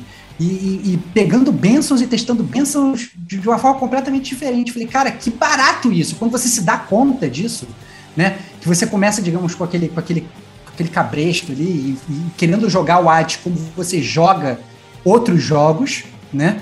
Mas aí você vai percebendo que o jogo é muito complexo em termos de gameplay. Não que ele seja difícil, mas que ele, ele te dá uma árvore para você zerar o jogo muito diferente. Eu achei isso muito foda. Então toda hora eu queria jogar de forma diferente. Entendeu? Esse foi o meu tesão no jogo. Esse okay. que me deixou com, com, com, com, Tipo, eu quero jogar diferente porque eu quero aprender formas de maneira de jogar. E às vezes o jogo ele me impedia. Eu falei, cara, porra, por que ele está me impedindo de jogar diferente se ele tem essa, essa parada? Então, foi uma dualidade aí que eu acabei é, tendo enquanto eu jogava o Hades. O que não faz do Hades um jogo ruim, pelo contrário. É, é um jogo espetacular e você ter o, o fato de você poder jogar ele de mil formas diferentes é espetacular. São pouquíssimos os jogos que você que você tem isso, né? Mas a, a, forma como você destrava essas, essas maneiras de jogar é que talvez seja ali o meu eu talvez faria de, de, uma forma um pouquinho diferente, ou talvez até ensinasse o player, não, olha, você vai ter que fazer isso, isso e isso, você não tem que parar e procurar na internet. Né? Porque eu acho que a partir do momento que ele é um jogo que eu quero desbloquear uma coisa, mas eu tenho que literalmente entrar numa fase e botar o meu, meu, meu personagem numa poça de lava e deixar ele morrer de bobeira para recomeçar, é porque para mim tem um erro de design ali, entendeu? Eu acho que assim, poderia ter feito de uma forma diferente para não ser obrigado a fazer isso, mas não, infelizmente eu vou ter que fazer isso. Então, é, é, não, não funcionou. Inclusive tiveram side quests, tem, tem, tem uma side quest, que é a side quest do Aquiles com o Pátroclo, que foi a última coisa que eu fui fazer no jogo, que, desculpa, assim, o, o, o personagem lá, o tinha que me, me, me dar uma linha de diálogo que ele acabava e eu não tinha mais nada pra fazer no jogo. Eu literalmente não tinha nada. Eu chegava no templo de Hades, os personagens eles não tinham nada pra falar comigo, assim, não tinha nenhuma exclamação, nada, e, assim, eles não tinham nada pra falar comigo. Eu falei, caraca, brother, eu vou ter que jogar de novo pra tentar encontrar o Patroclo, pra torcer pra ele me dar uma linha de diálogo pra eu terminar a quest dele com Aquiles. E o próprio Aquiles, eu falava com o Aquiles, o Aquiles falava, não, não tem nada pra falar com você. Eu falei, caraca, meu irmão, mas eu tô tentando te Me libertar, ajuda. brother. Me ajuda. Tô tentando, tô tentando te libertar, brother. E você. Ah, não, você vai ter que falar com o Patroclo. E foda-se aí, você vai ter que morrer. É, isso aí é o, é, o, é, o, é, o, é, o, é o gênero, né? É, É, é o gênero, não tem jeito. é. Não tem como, não tem como. É. Mas o, o que eu quero dizer é o seguinte: tem algumas coisas que ele, que, ele, que ele poderia realmente desbloquear de uma forma diferente, ou às vezes até facilitar. Pode ser, né? pode ser. É, Mais é, é porque eu- intuitiva, assim. Não, não é mais intuitivo, é porque o, o que acontece com o jogo, é assim, isso é total gameplay, mas é também a forma como o jogo conta a história. O que acontece? O jogo ele tem, digamos, uma fila. É isso que acontece no jogo. O jogo acontece uma fila de roteiro. Então o que acontece? Ele sempre vai jogar pra frente da fila de roteiro a main quest. Então, é, é, digamos, se o Aquiles ele tem uma coisa pra falar, falar para você. Ele tem uma, digamos, uma fala de roteiro de main quest e uma fala de side quest. Ele sempre vai falar a fala da main quest antes. Então, se você quiser fazer adiantar a, a fazer uma side quest, você vai ter que esgotar todas as falas dele de main quest. E você só vai esgotar as falas dele de main quest se você falar com ele milhões de vezes. Mas se você tá toda hora terminando o jogo, você continua avançando a main quest. Então ele vai ter sempre falas de main quest. Então o que você tem que fazer? Você tem que entrar numa, numa run, você tem que morrer, e aí você isso não avança main quest. E aí ele vai, eventualmente, não vai, não vai ter mais falas de main quest, ele vai ter uma fala de side quest para falar com você. Entendeu? É, é assim que, que, que o jogo funciona, por- por- talvez por trás dos panos. E aí, ou seja, ele pune, na verdade, se você é bom, você, você é bom, mas quer fazer uma side quest, você não consegue. E isso acaba te prejudicando um pouco, a não ser que você encerre totalmente a main quest, mas aí o, jogo, ele é, é- você não faz o que você quer na hora que você quer, é isso. É exatamente isso. Então, isso pode acabar deixando um pouco complicado, pode deixar um gamer frustrado, caso ele, ele queira fazer alguma coisa que ele não possa. Justo. Compreendi o seu ponto, concordo, mas realmente não, não foi algo que me impactou negativamente. Realmente não, não senti esses efeitos, mas certamente faz total sentido para quem está muito imerso exatamente nesses pontos que você é, mencionou. Eu queria só voltar aí, por exemplo, você falando das bênçãos, eu lembro que tinham bênçãos também é, du- duplas, né? Então você tinha é, Poseidon com, com Ares, né? Tinha Zeus com Dionísio, né? Podia fazer essas misturinhas que te davam coisas também interessantes, que eram raríssimas às vezes de, de aparecer e tal. E eu lembro que tem um, um negócio do, do, do jogo lá da- do espelho, né? Que você consegue rodar a benção, né? Ou a porta, né? Então, para aqueles que querem também tentar a sorte, né? Então, ah, não gostei do que rolou, ro- gira a roleta para ver se sai mais alguma coisa. Você ainda tem essa opção, mas realmente o que você falou, não tem como planejar a run. Você vai e vai tomando as decisões conforme elas vão aparecendo, quais são as melhores eh, decisões. A única coisa que não é aleatória é o martelo do Dédalo, que só tem dois no jogo inteiro. Então, se você vir, é melhor pegar logo e partir feroz, porque depois, só na última sala eh, do jogo, tem o outro martelo que custa o olho da cara, que na verdade ele vai tirar uma habilidade e vai te dar outra, outras duas vai tirar o- diferentes. Né? É, que, que na verdade, todas as vezes que eu peguei esse martelo de Dédalo no final, é como se fosse uma, uma, uma pedra de. Não é nem um martelo, né? É uma bigorna, é uma bigorna. Uma bigorna, é uma bigorna. É, Eu sempre me fudi, assim. É, muito ruim. Porque, porque, porque na verdade, você, você, você constrói a tua run, sei lá, usando a tua arma de uma determinada maneira. Você vai pegar a bigorna, você vai pôr uma parada aleatória, o cara tira uma parada que já tá funcionando, porque Belmoto chegou na última fase, né? E aí ele substitui por duas paradas que podem ser muito boas, mas pra mim, todas as vezes foi uma merda. Então eu peguei essa parada, tipo, duas vezes, falei, nunca mais Não, e é caríssimo, né? com essa Puta, parada. Não vale a Nunca mais pena. gastar- É, Não vale a É muito clickbait, né? É tipo, clickbait. pô, é caro, é caro, o negócio. Acho que vai, isso aqui vai duas marteladas. duas marteladas você morreu, não o inimigo, sabe? Então, é, é, tem muito disso. Ma- Mas é, é, vai muito. Eu acho que é bem proposital, porque vai muito do humor do jogo, sabe? Ele tem esse, esse, essa coisa, né, de. de não enganar o, o- o player, mas ele ter, ter é, esse teor mais, assim, sabe, humorístico. É, eu, assim, eu caí nessa. Eu caí na primeira. Eu também achei que, cara, não, isso aqui vai resolver minha vida e é agora, é agora. Nada. Me ferrei com esse negócio também. Não O deu humor- muito certo, não. Esse humor do, do que você mencionou aí, do Caronte, por exemplo, que é mó, o cara é mó sovinão, fica alucinado por dinheiro, né? E aí tem a hora que tem um saco de dinheiro atrás dele e tu vai, pô, vou pegar isso aqui, né? Mó sacão de dinheiro dando mora e de repente, pá, né? dá uma interrogação, exclamação gigantesca, ele fica puto e tu sai na mão com o Caronte. E é fantástico. e aí a é batalha é interessante, difícil, e quando você ganha, você ganha o passe do Caronte que te dá desconto na loja dele, cara. É muito maneiro isso. É bem legal. Muito legal, é bem legal. Além disso, eu acho que à medida que você vai prosseguindo com o jogo, você consegue é, outras coisas que eu acho que vale a pena mencionar. Uma são os keepsakes, né? Que são, digamos, aí uns artefatos. Não vou falar artefato porque não vai confundir. mas são, Lembrancinhas. São as né? lembrancinhas. São as lembrancinhas. né? São as lembrancinhas que você consegue de todos os personagens do jogo. Né? Então, assim, é engraçado. À medida que você vai aumentando o relacionamento com os seus personagens do jogo, você vai dando néctar para eles, literalmente o néctar dos deuses, né? É, todos eles te dão umas lembrancinhas. E essas lembrancinhas, elas, elas mudam a sua run. Então, sei lá, uma lembrancinha de um personagem tal, ela pode fazer você dar mais dano, mas também você toma mais dano. Tem uma, uma, uma lembrancinha outra, ela vai fazer você é, é, não os primeiros hits que você toma do chefe, você não vai tomar, vai, vai ser ignorado. Né? E essas lembrancinhas, você também, quanto mais você usa, você vai evoluindo elas. Né? Então eu lembro que quando eu zerei o jogo, eu tava todo feliz, que eu tinha evoluído todas as minhas lembrancinhas, tinha botado o relacionamento com todos os deuses no máximo, eu tava feliz pra caramba. Falei, olha que legal, fica todo mundo com a carinha de todo mundo, porque todos os deuses te dão, te dão uma lembrancinha. Então é, é, é, é muito legal e modifica também a sua, a sua jornada. Outra coisa também com base no relacionamento são praticamente uns companions que você consegue é, é, andar durante o jogo. Então, você, à medida que você vai dando néctar para os personagens, você vai aumentando o relacion- relacionamento com eles.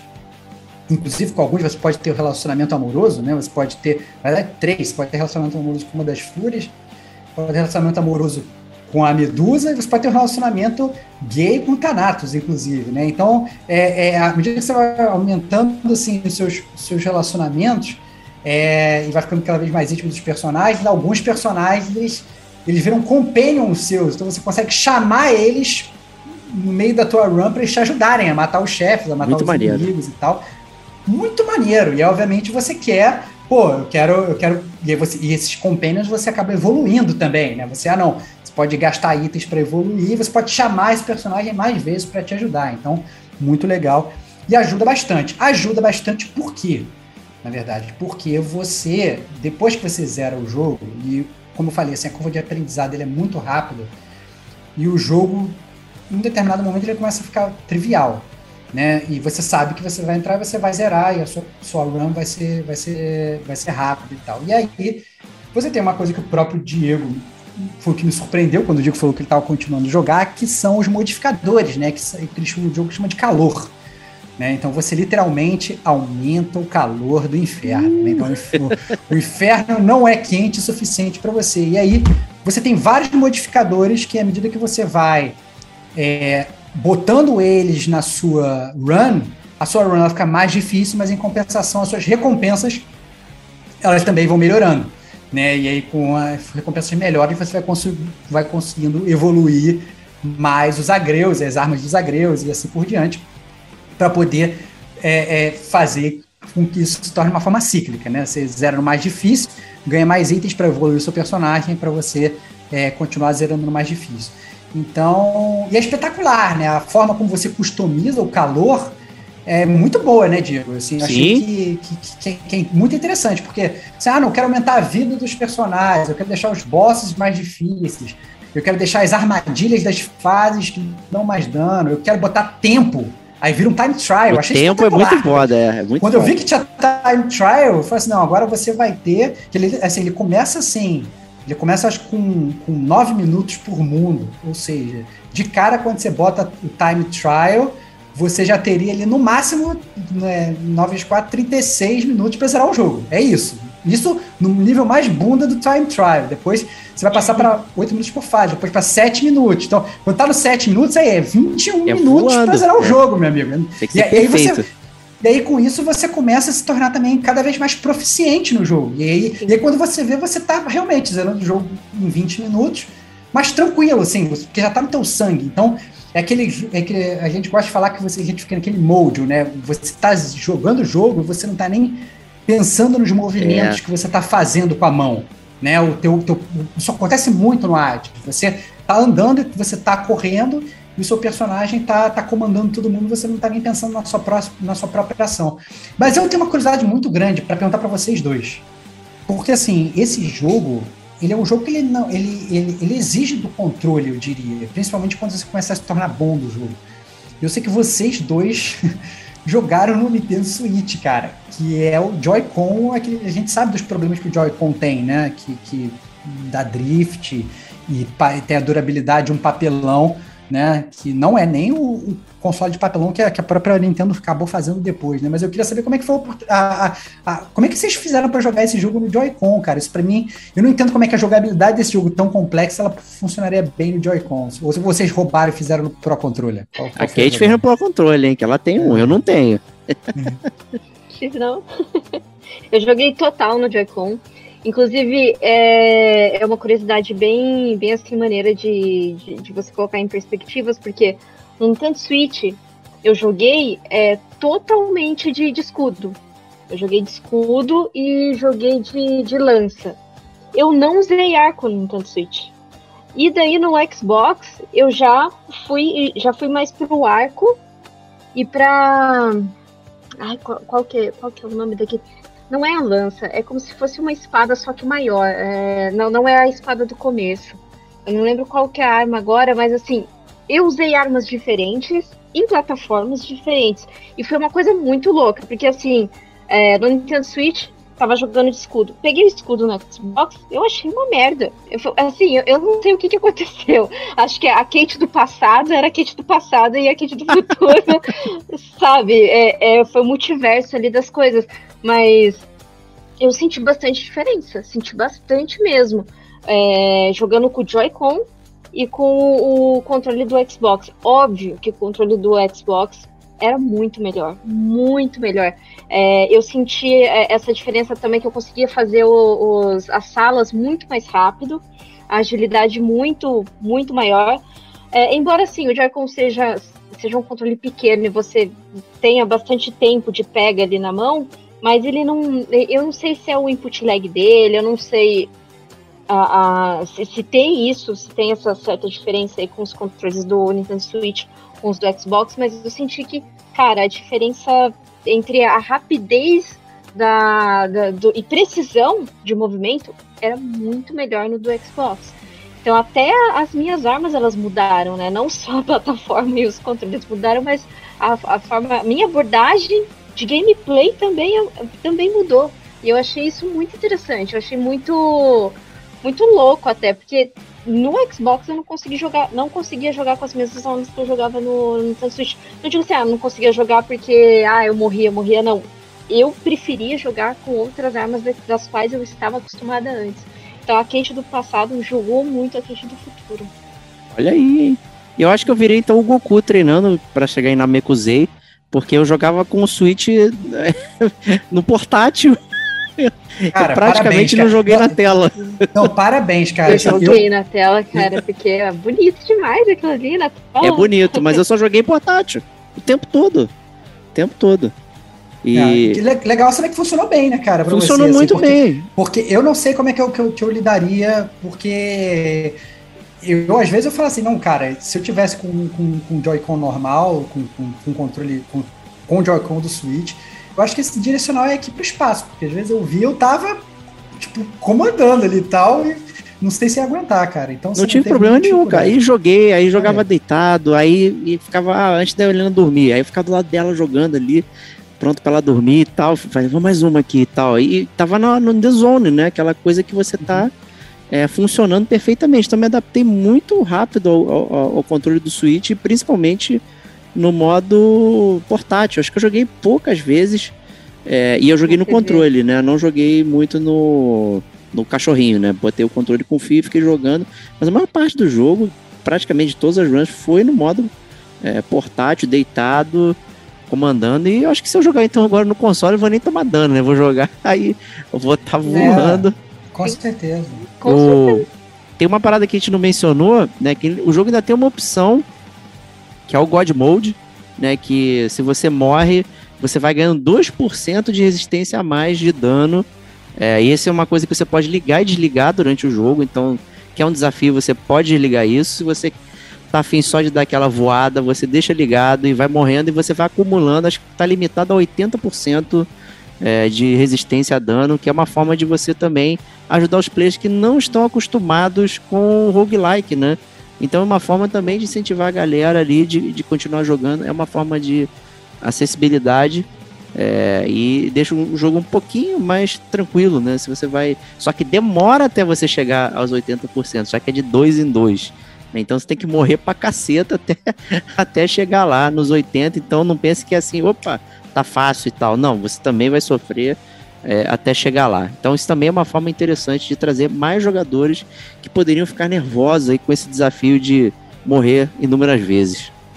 Ou, na verdade, você pode fazer o oposto, que ao invés de ativar o God Mode, que é o uh. modo fácil do jogo, é ativar o Hell Mode. Hell né? Mode. Que é, que é o modo difícil do jogo, que é o contrário do God Mode, como falou o Diego, que você ativa e desativa a qualquer momento. O Hell Mode depois que você ativa, você não consegue desativar.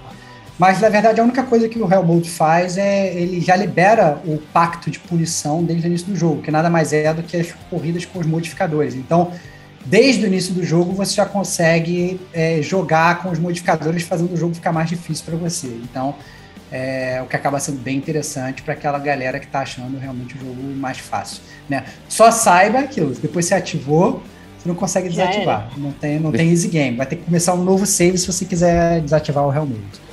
Isso é pra aquele pessoal do, do YouTube aí e tal que vai jogando, né? Tipo jogar pelado Dark Souls é a mesma coisa, né? Com, dá new game com tudo ativado e termina o jogo sem tomar dano do AD. Tem aí, só procurar, gente, que eu já vi run dos caras com começando o ADS e terminando sem tomar dano com a espada básica e tudo mais. Cara, é sinistro, meu. A galera fica em desone total. Então é isso, gente. Gameplay aqui, destrinchamos e acho que a gente pode estar entrando na zona de spoilers. Como é um jogo que tem boa parte também da sua progressão né, em termos de história bastante interessante, né, tem dessa forma que o Stevox é, comentou de que né, talvez nem todo mundo tenha visto por conta do jeito que ela é liberada. Então resolvemos aqui uma, abrir uma zona de spoilers que o nosso editor vai colocar aqui o tempo para você pular caso não queira ouvir as discussões e ir direto para as notas. E se você ficou, seja muito bem-vindo que vai começar a nossa jornada rumo à superfície.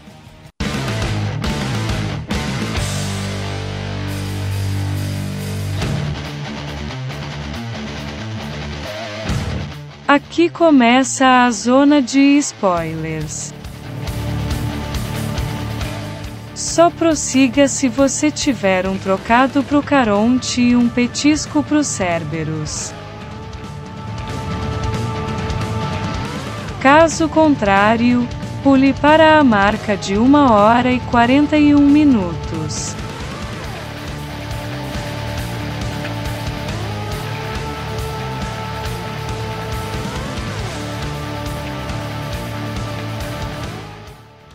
É isso aí, Zona de Spoilers começando.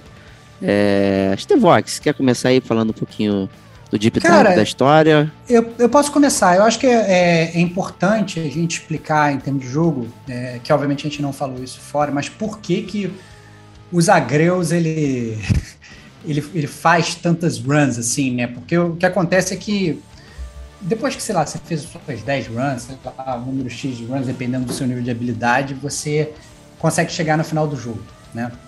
E aí depois que você consegue chegar no final do jogo, você consegue sair do inferno e você encontra a sua mãe Persephone, né? E, e maravilhoso, ela tá na fazendinha dela lá.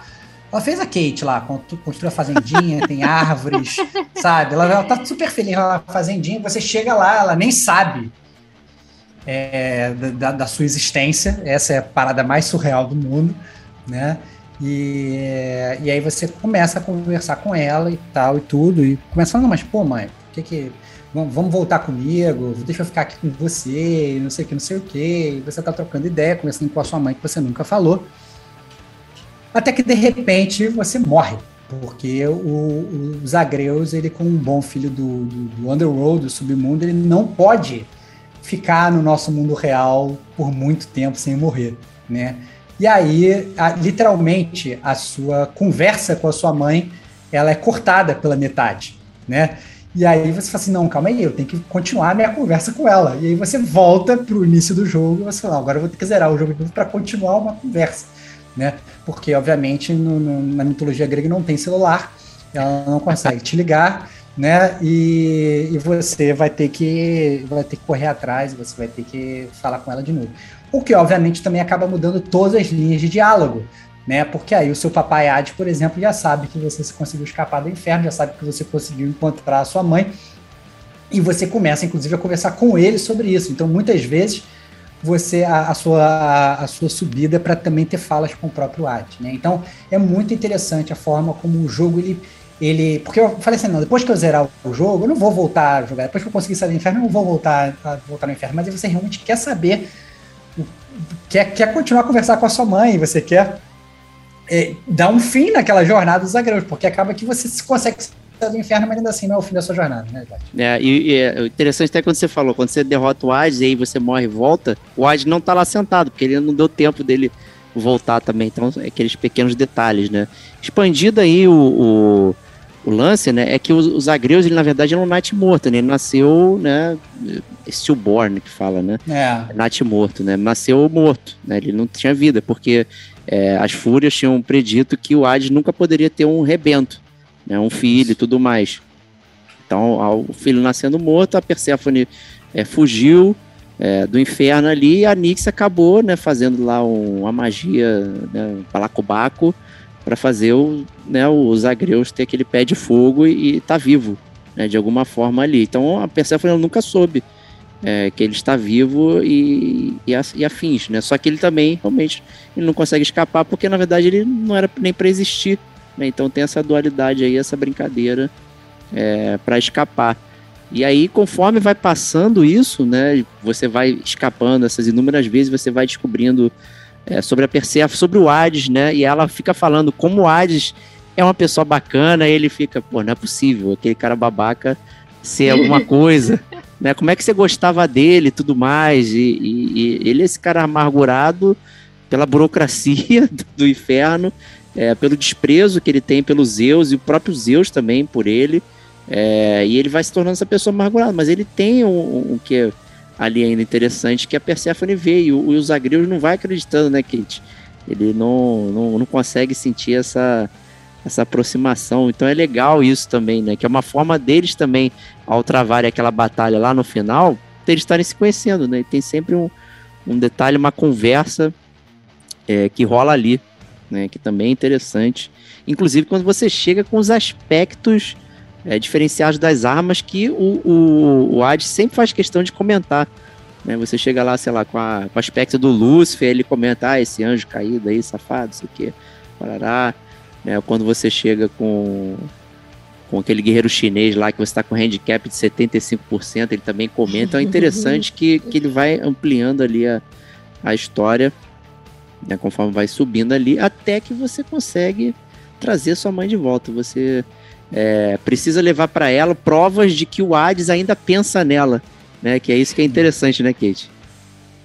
É, inclusive, é, essa, a história do jogo, né? É claro, é uma história adaptada, mas ela, ele, essa história ela foi baseada em quando, quando o Hades ele sobe para a superfície e ele se, ele se apaixona pela Persephone, porque a, o Eros o Eros e a mãe dele, que agora eu não me lembro, eu não me lembro o nome dela, que né, é, é, importante ali para na mitologia, eles uh, flecham ali, né, o coração do Hades para ele se apaixonar, porque ele nunca havia se apaixonado por por, por ninguém, né?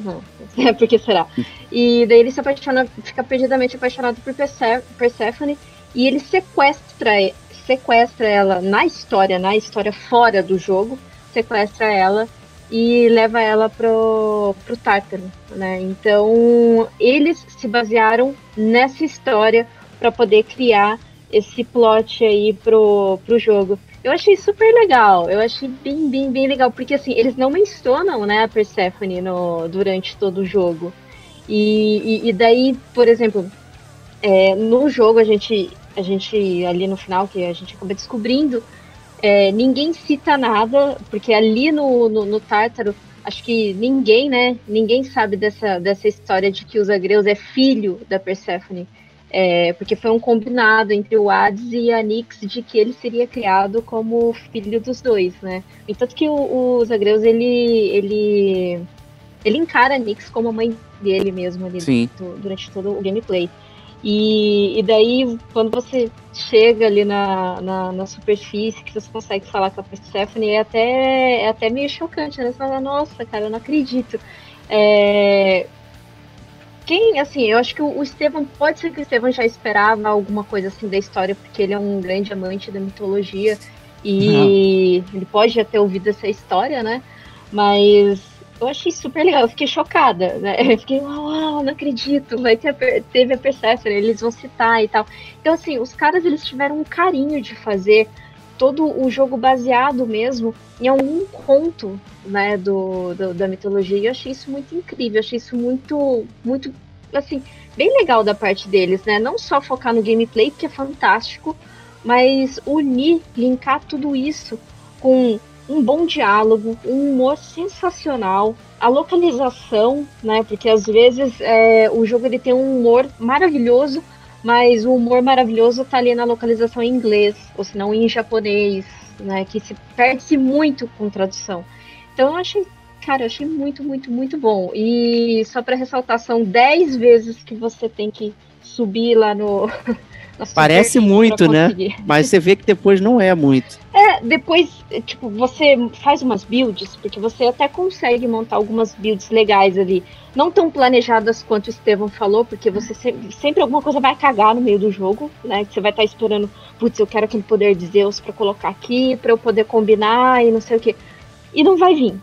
Né? Então aí você consegue, você já tem conhecimento de algumas outras habilidades, você vai combinar, montar ali o, o a sua build, e dependendo da build que você montar, cara, é um, dois, uma, duas, três porradas, você já tá matando a fúria rapidamente. Ela nem tem tempo de se deslocar.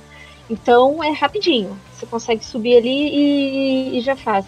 Então, assim, não, não, é uma coisa impossível. No começo você pode ter esse questionamento, cara, mas eu vou ter.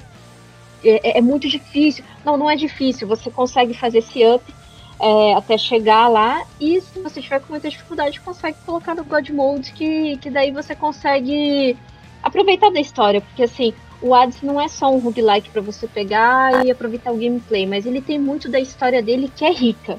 Né? E assim, tentar parar para ler também algumas coisas daí. Sabe? Tem gente que só vai apertando o botãozinho ali, o diálogo.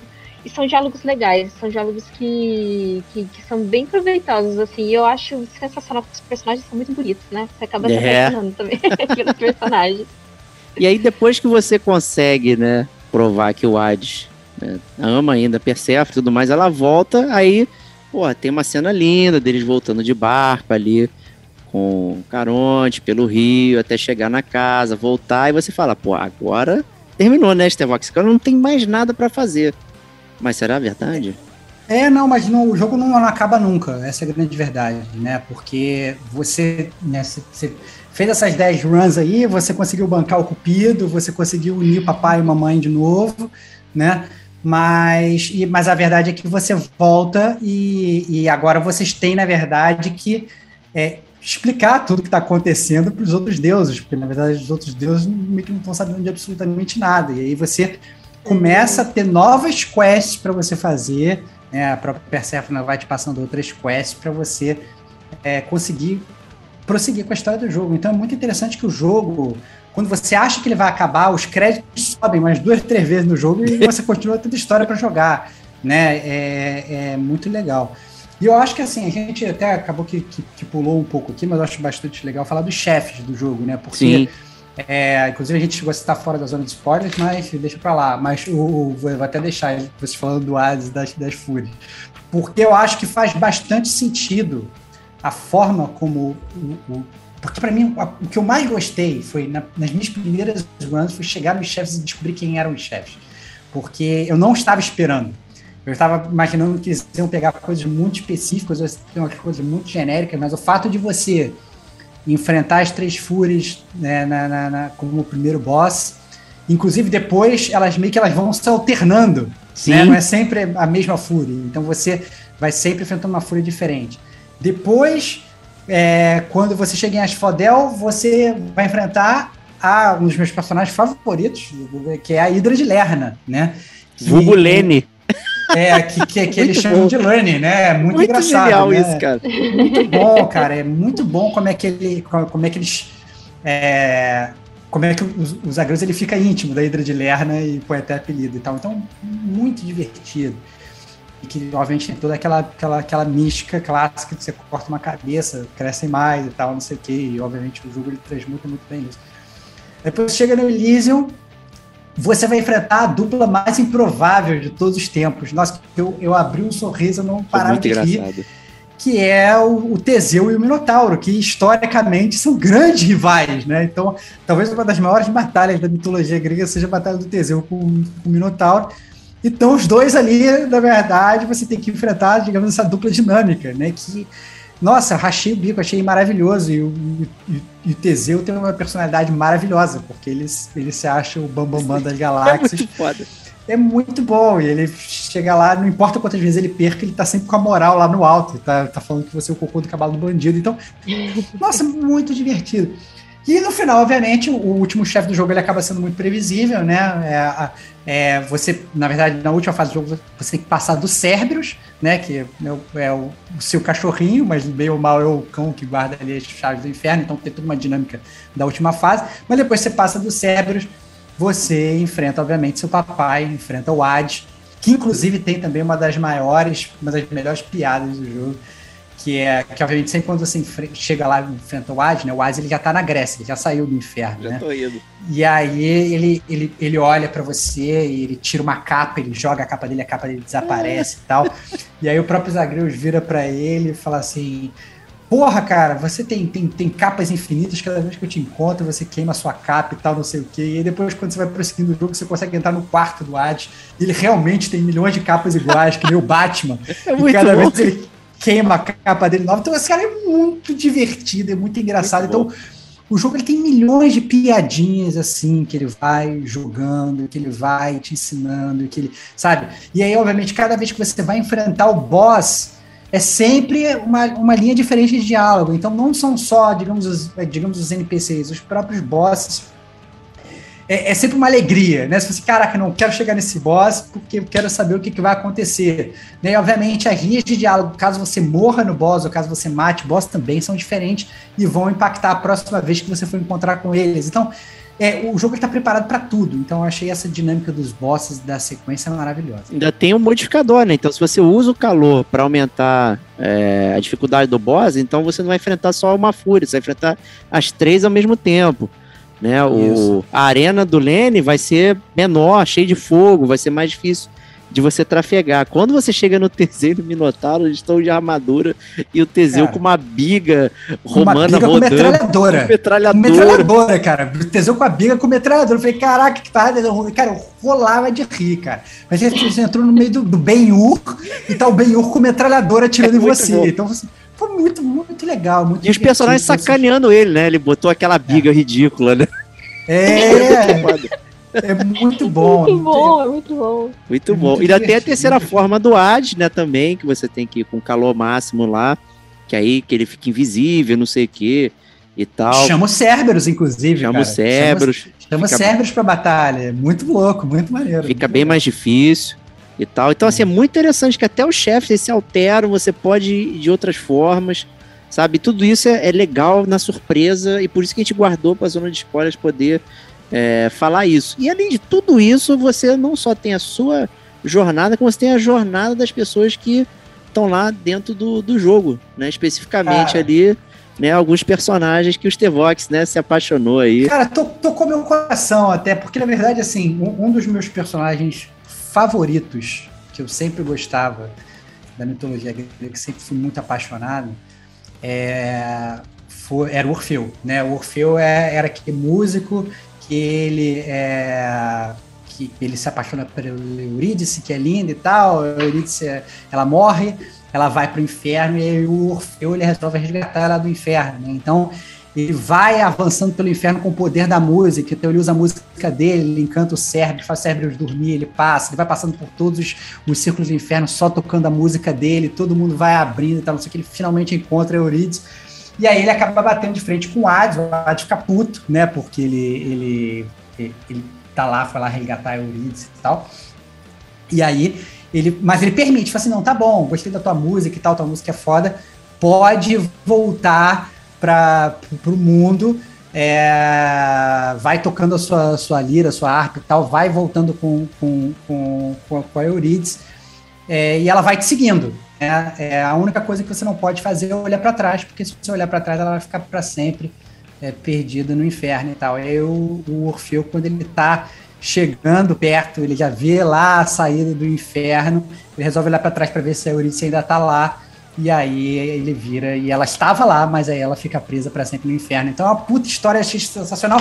E obviamente, eu nunca achei que isso fosse ser abordado no jogo de videogame. Óbvio que eu vou chegar lá, o Hades, e eu tenho a quest do Orfeu com o Eurídice, que na verdade o Orfeu tá preso no inferno, o Eurídice tá preso no inferno, mas os dois não estão se falando. E aí é muito engraçado, porque o Orfeu ele é completamente apaixonado ainda, mas a Eurídice tocou o barco, ela seguiu a onda dela muito né? É muito divertido. Então eu fiquei muito impressionado, que inclusive é maravilhoso, que você tá andando por Asphodel e de repente você entra numa sala e você escuta a Eurídice cantando. E você, Caraca, espetacular! É, um, é top notch, assim, é absurdo. E aí você vai e, e- e- e conversa com ela e você tem que reunir os dois e tal, não sei o quê. E ao mesmo tempo, você, à medida que você vai melhorando a sua, a sua é, relação com o Orfeu, é, ele também, inclusive, que ele tinha parado de cantar, porque ele não tem mais motivo para cantar, ele volta a cantar. Inclusive, eu, eu quase chorei. Uma hora entrei lá no Templo de Jazz e ele estava cantando a música dele, a música que é o tema de Orfeu do, do, do jogo, que é o, no refrão ele fala Don't look back, né? Não olha para trás e tal, que é justamente com base na mitologia, que não olhe para trás, se olhar para trás você vai perder o seu amor e tal, não sei o quê. Então, cara, é maravilhoso, é absurdo, assim, a forma como o jogo é, é, ele pega a mitologia, ele adapta para uma, né, faz, faz uma história ali adaptada, recria aquilo ali tudo, te bota ali como um, um- um- um terceiro personagem ali, um entrão naquela história, né? Que, que aí tudo modifica, inclusive você vai ficando amigo do Orfeu, aí você, aí, aí você começa a contar várias mentiras pra É, ele. Assim, Cara, isso é maravilhoso. Aí ele fala assim, mas o que, que você fez isso? Não, agora eu fiz isso, isso, isso. Ele começa a anotar as mentiras que você tá cantando, e depois ele compõe uma música baseada nas mentiras. Eu falo, não, cara, por que, que você fez isso? É uma mentira e tal, não sei o quê. E ele compôs uma puta música, volta e tá lá cantando a música das coisas que você conquistou e é tudo uma mentira. Cara, lindo, cara, é maravilhoso, assim. A, a forma como o jogo Sensacional. Ele, ele muda isso tudo. A mesma coisa, assim, o do, do, do Sísifo também, né? Que é a- a- aquele rei de, de, de, de- de- o rei coríntio que ele tá destinado a ficar para sempre empurrando aquela pedra gigantesca, né? Sobe até o topo da montanha e a pedra rola e ele tem que ficar fazendo aquele trabalho de Sísifo, né? Que todo mundo usa, inclusive a expressão co- comum, né? Que aquele trabalho que não termina, aquele trabalho que é para sempre e tal. É do financeiro esse. É, o trabalho do financeiro, exatamente. Ele não acaba nunca, tá todo dia fechando a contabilidade. E a contabilidade nunca vai terminar de ser fechada, ela vai, sempre vai abrir para você fechar no mês seguinte. E, e, e aí é muito engraçado, porque você vai conversando e você faz amizade com a Boulder, que é a bola dele. Que ele você, não, "Ué, você não quer falar com ela, o cara não tem mais amigos. Ele, é tipo o. o A bola tem um rostinho, né? Cara, é tipo o Wilson, a bola de vôlei do Tom Hanks e É tal. Ele tá tão solitário ali que ele conversa com a, com a bola. Que ele, que, cara, é maravilhoso. Você faz amizade com a né? Que é o bola. nome da bola, né? Bold, é. Caraca, e aí, demais. e, aí, e aí você conversa com, com a bola lá, obviamente a bola não responde. Ele fala, nossa, como ele é simpática, né? E, e obviamente o cara tá maluco, ele tá ali há anos empurrando aquela bola e falando com a bola que não responde a ele, mas que ele fala que é muito simpática. Ele é maravilhoso, cara. Então, assim, várias coisas que vão seguindo o jogo. O, o Aquiles foi outro. O Aquiles, eu só, eu só fiquei triste com a, com a quest dele, porque a quest dele foi justamente a quest que me deu mais problema para terminar, que eu não conseguia terminar a quest do Aquiles mas tem toda aquela questão do, do dele reunir ele com o Patroclo e tal, e é, é, obviamente aí tem toda aquela aquela própria dissonância da mitologia grega, que tem gente que falava que eles eram um casal de amantes, né? Tem gente que falava que eles eram só companheiros de guerra e tal, não sei o que, mas bem ou mal, você tem o Aquiles, você tem o Patroclo, você tem que reunir os dois, claramente eles, eles eles querem arriscar tudo e querem ficar juntos novamente e tal. E aí você tem que fazer a quest dos dois. Eu não conseguia, eu já tava ficando puto com o jogo. Falei, caraca, eu quero terminar essa quest e o cara não me dá a, a, a linha de diálogo que eu quero ter e tal. Então, assim, o jogo eu acho que ele brilha justamente né, nessas, nesses assuntos paralelos, assim, entendeu? Eu acho que, que é, é, é Obviamente o gameplay é maravilhoso, você ter essas builds todas é, são maravilhosas. Mas quando você vai pegar a história, os personagens, como eles se desenvolvem, como eles pegam a mitologia grega, eles adaptam isso, né, é, para a história do jogo, é maravilhoso. Eu acho que não é aí que realmente o Hades brilha e, e, e, dá um pau em todos esses jogos aí que falam de mitologia grega na forma de como abordar a mitologia, né? Porque eles não simplesmente ficam conseguindo ali ipsilitras a mitologia. É o que a Kate falou. Eles pegam uma história da mitologia, eles adaptam, eles transformam, eles criam em cima, eles colocam humor, eles pegam características de determinados personagens e mudam ali, e aí a, eles fazem o jogo gerar. Maravilhoso. Excelente. Então, Findando a zona de spoilers, vamos às notas para Hades. Vou começar aqui com a Kate. Diga pra gente suas considerações finais e nota para Hades.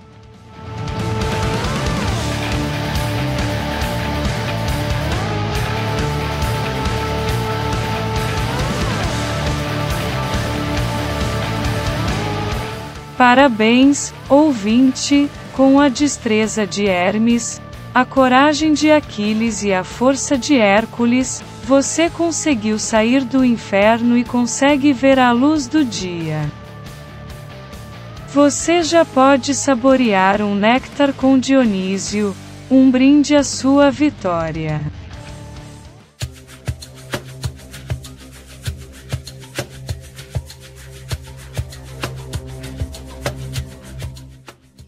Eu acho que não é surpresa para ninguém, né? Que, inclusive, acho que eu e você, né, Diego, Sim. vem comentando em vários casts o quanto que a gente gostou do jogo. É, para mim, com certeza é a nota máxima aí, é cinco Cerberus, é, cinco arco e flecha, cinco que for desse jogo. Se puder dar mais, dou, dou mais, mais nota máxima para ele, dou muito mais.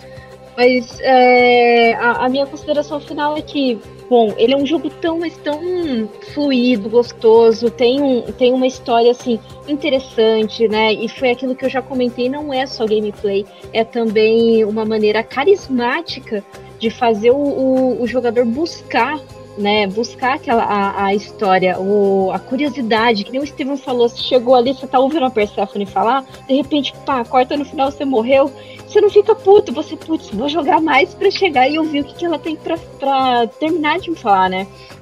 Então, é, eu acho que fazia muito tempo que não tinha um jogo que, que fazia isso comigo, sabe? De me fazer sentar, jogar por tantas horas, nem perceber que passou tanto tempo assim e a repetição não ser tão cansativa.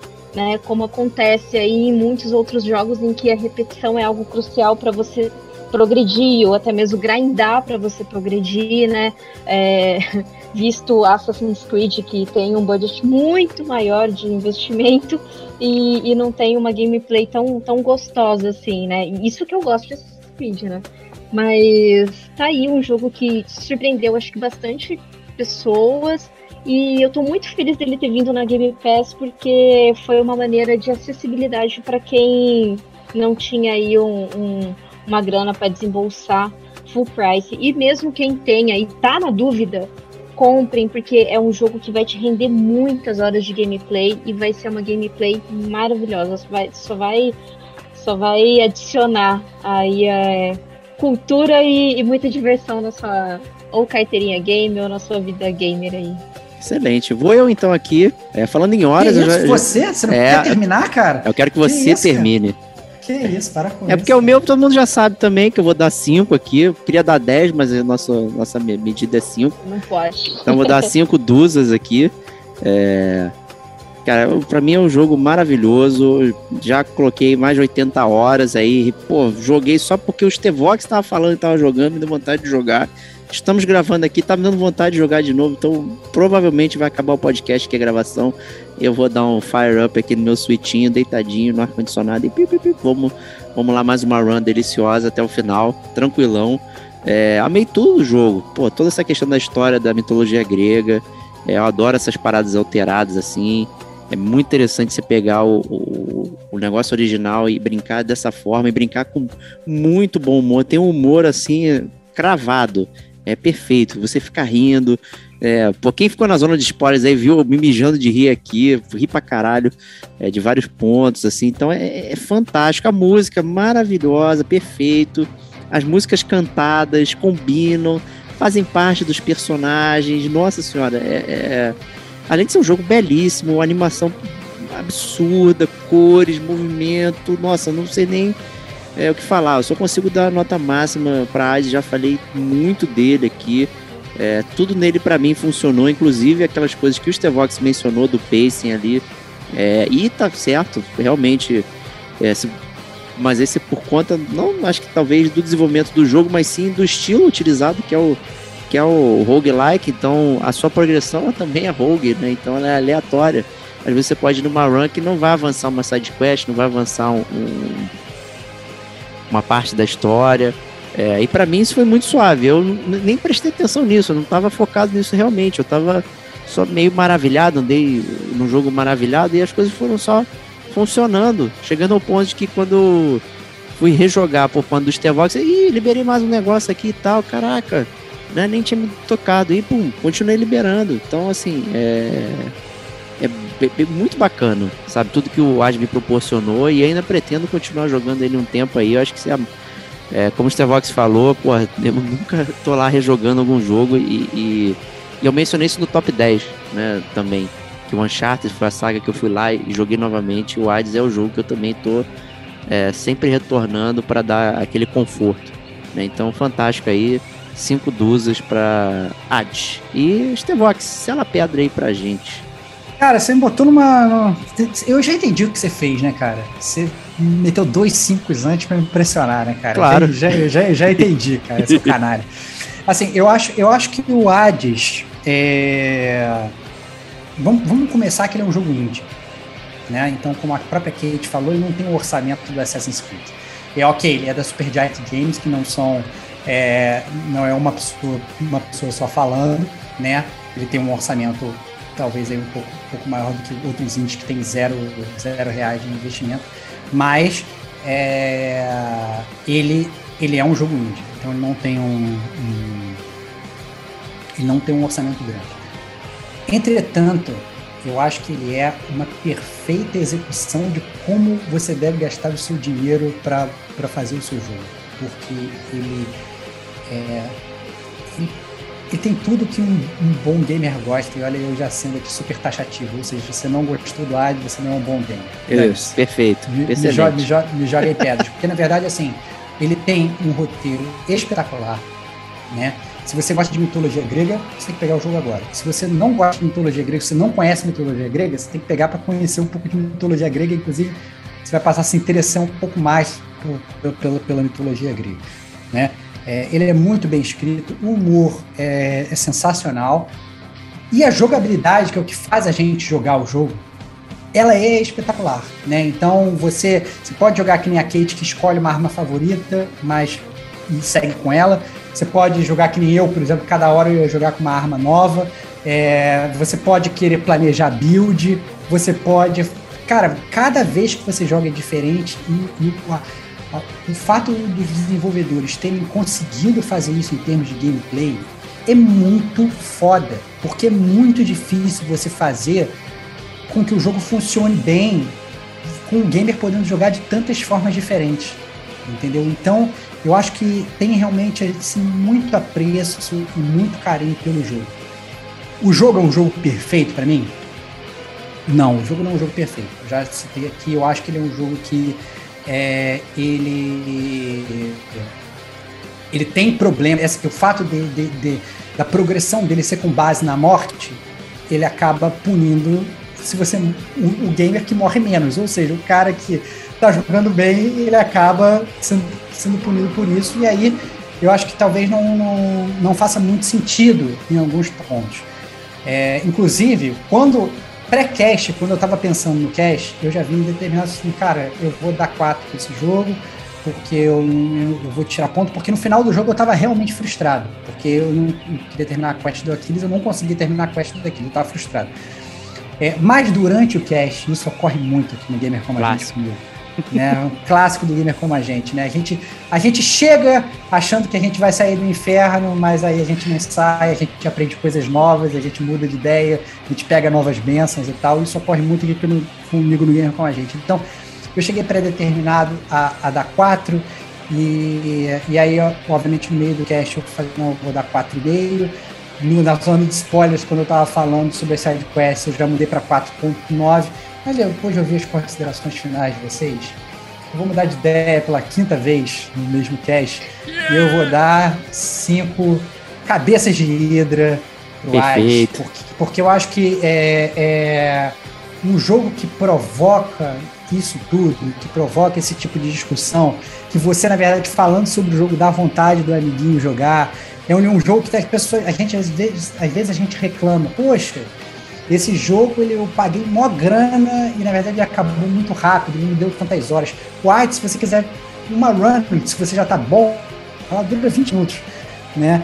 Mas você vai, você vai ter 80 horas, como o Diego falou, se você quiser realmente fazer tudo, se você quiser jogar tudo.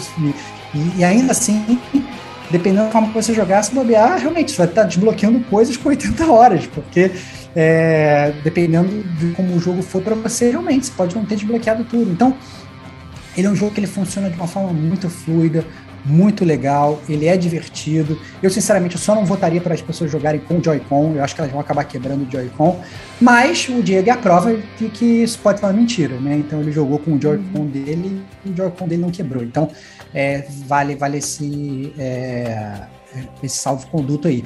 Mas é, considero que a Kate falou, o jogo está de graça na Game Pass e na boa. Esse jogo está de graça esse jogo tá de graça, é impassável. Foi mal. Pegue esse jogo, porque esse jogo, não importa o preço que ele estiver custando, por exemplo, se tiver PlayStation e quiser jogar, cara, vai lá e paga o preço que tá na PSN. Ele vale. Entendeu? Ele vale porque é um gameplay foda e tal. Ele é, ele é um jogo perfeito? Não. Ele merece nota 5? Merece. Essa é a grande verdade. Então, essa é a minha consideração final e recomendo aí que todos joguem, joguem Hades. Não é o meu jogo do ano que nem eu digo, mas é com certeza é, é um jogo que eu vou guardar no meu coração. É, foi o jogo do ano passado. Esse ano já vai ser outra assunto. Não, sim, sim, eu tô é. falando assim, não é o jogo do ano, né? Porque ele poderia, por exemplo, entrar como, como, como jogo do ano para mim, né? Na nossa estatística do Gamer Como a Gente, nossos jogos do Gamer Como a Gente Awards, como eu joguei esse ano, ele poderia entrar como jogo do ano. Ele não é o meu jogo do ano, mas ele é um jogo que me divertiu muitíssimo.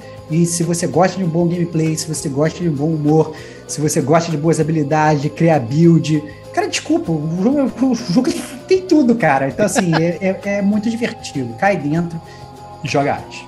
É isso aí, você falou a palavra-chave, impassável. Impassável igual o Gamer Como a Gente. Toda semana aí para você, com conteúdo de videogame. Obrigado, Kate. Prazer inenarrável ter você aqui. Eu que agradeço. Para falar de Hades, nossa, a gente sai do bueiro, sabe? A gente surge. Hades é, é, é um jogo muito fantástico. E eu fico muito feliz de, de falar a respeito. E eu duvido muito que, que não tenha alguém assim, que não. Que tenha alguém que não tenha jogado ainda, mas se ainda não jogou, fico feliz de, de pelo menos estar tá participando e até mesmo acendendo aquela luzinha de ah, será que eu jogo? É, joga sim, joga que, que esse jogo tá incrível, realmente vale, vale o preço que ele é. E se tiver na Game Pass, melhor ainda, perfeito. Isso aí. E ó, já vou anunciando aqui live do Gamer com a gente dia 27 de setembro, contando aqui com a participação ilustre da Kate e talvez do Diego Domingos, vamos ver ainda aí se ele vai conseguir ser liberado e vai ser legal, hein? Guardem e confiem aí mais joguinhos para vocês. Stevox, sempre um prazer inenarrável, foi um grande prazer realmente falar de Hades com você, foi muito bom. Cara, prazer inenarrável, é, mais uma vez você me fez mudar de ideia, todo mundo fala que eu sou cabeça dura, tá aí a prova, mais um cast para eu não sou nada cabeça dura. é... E cara, conte comigo, cara. Se você precisar atravessar o Rio Styx, eu dou uma de caronte e te levo, cara. Tamo junto. Por 300 moedas. É, é claro, óbvio. Pelo amor de Deus, cara. Coloque moedas nos seus olhos, moeda embaixo da tua língua. Te vira, meu irmão. Se vira. Mas paga, mas paga, mas paga a passagem. Então é isso aí, gente. Gamer Como a Gente se despede. Semana que vem tem muito mais. Um grande abraço e até lá. Tchau, tchau.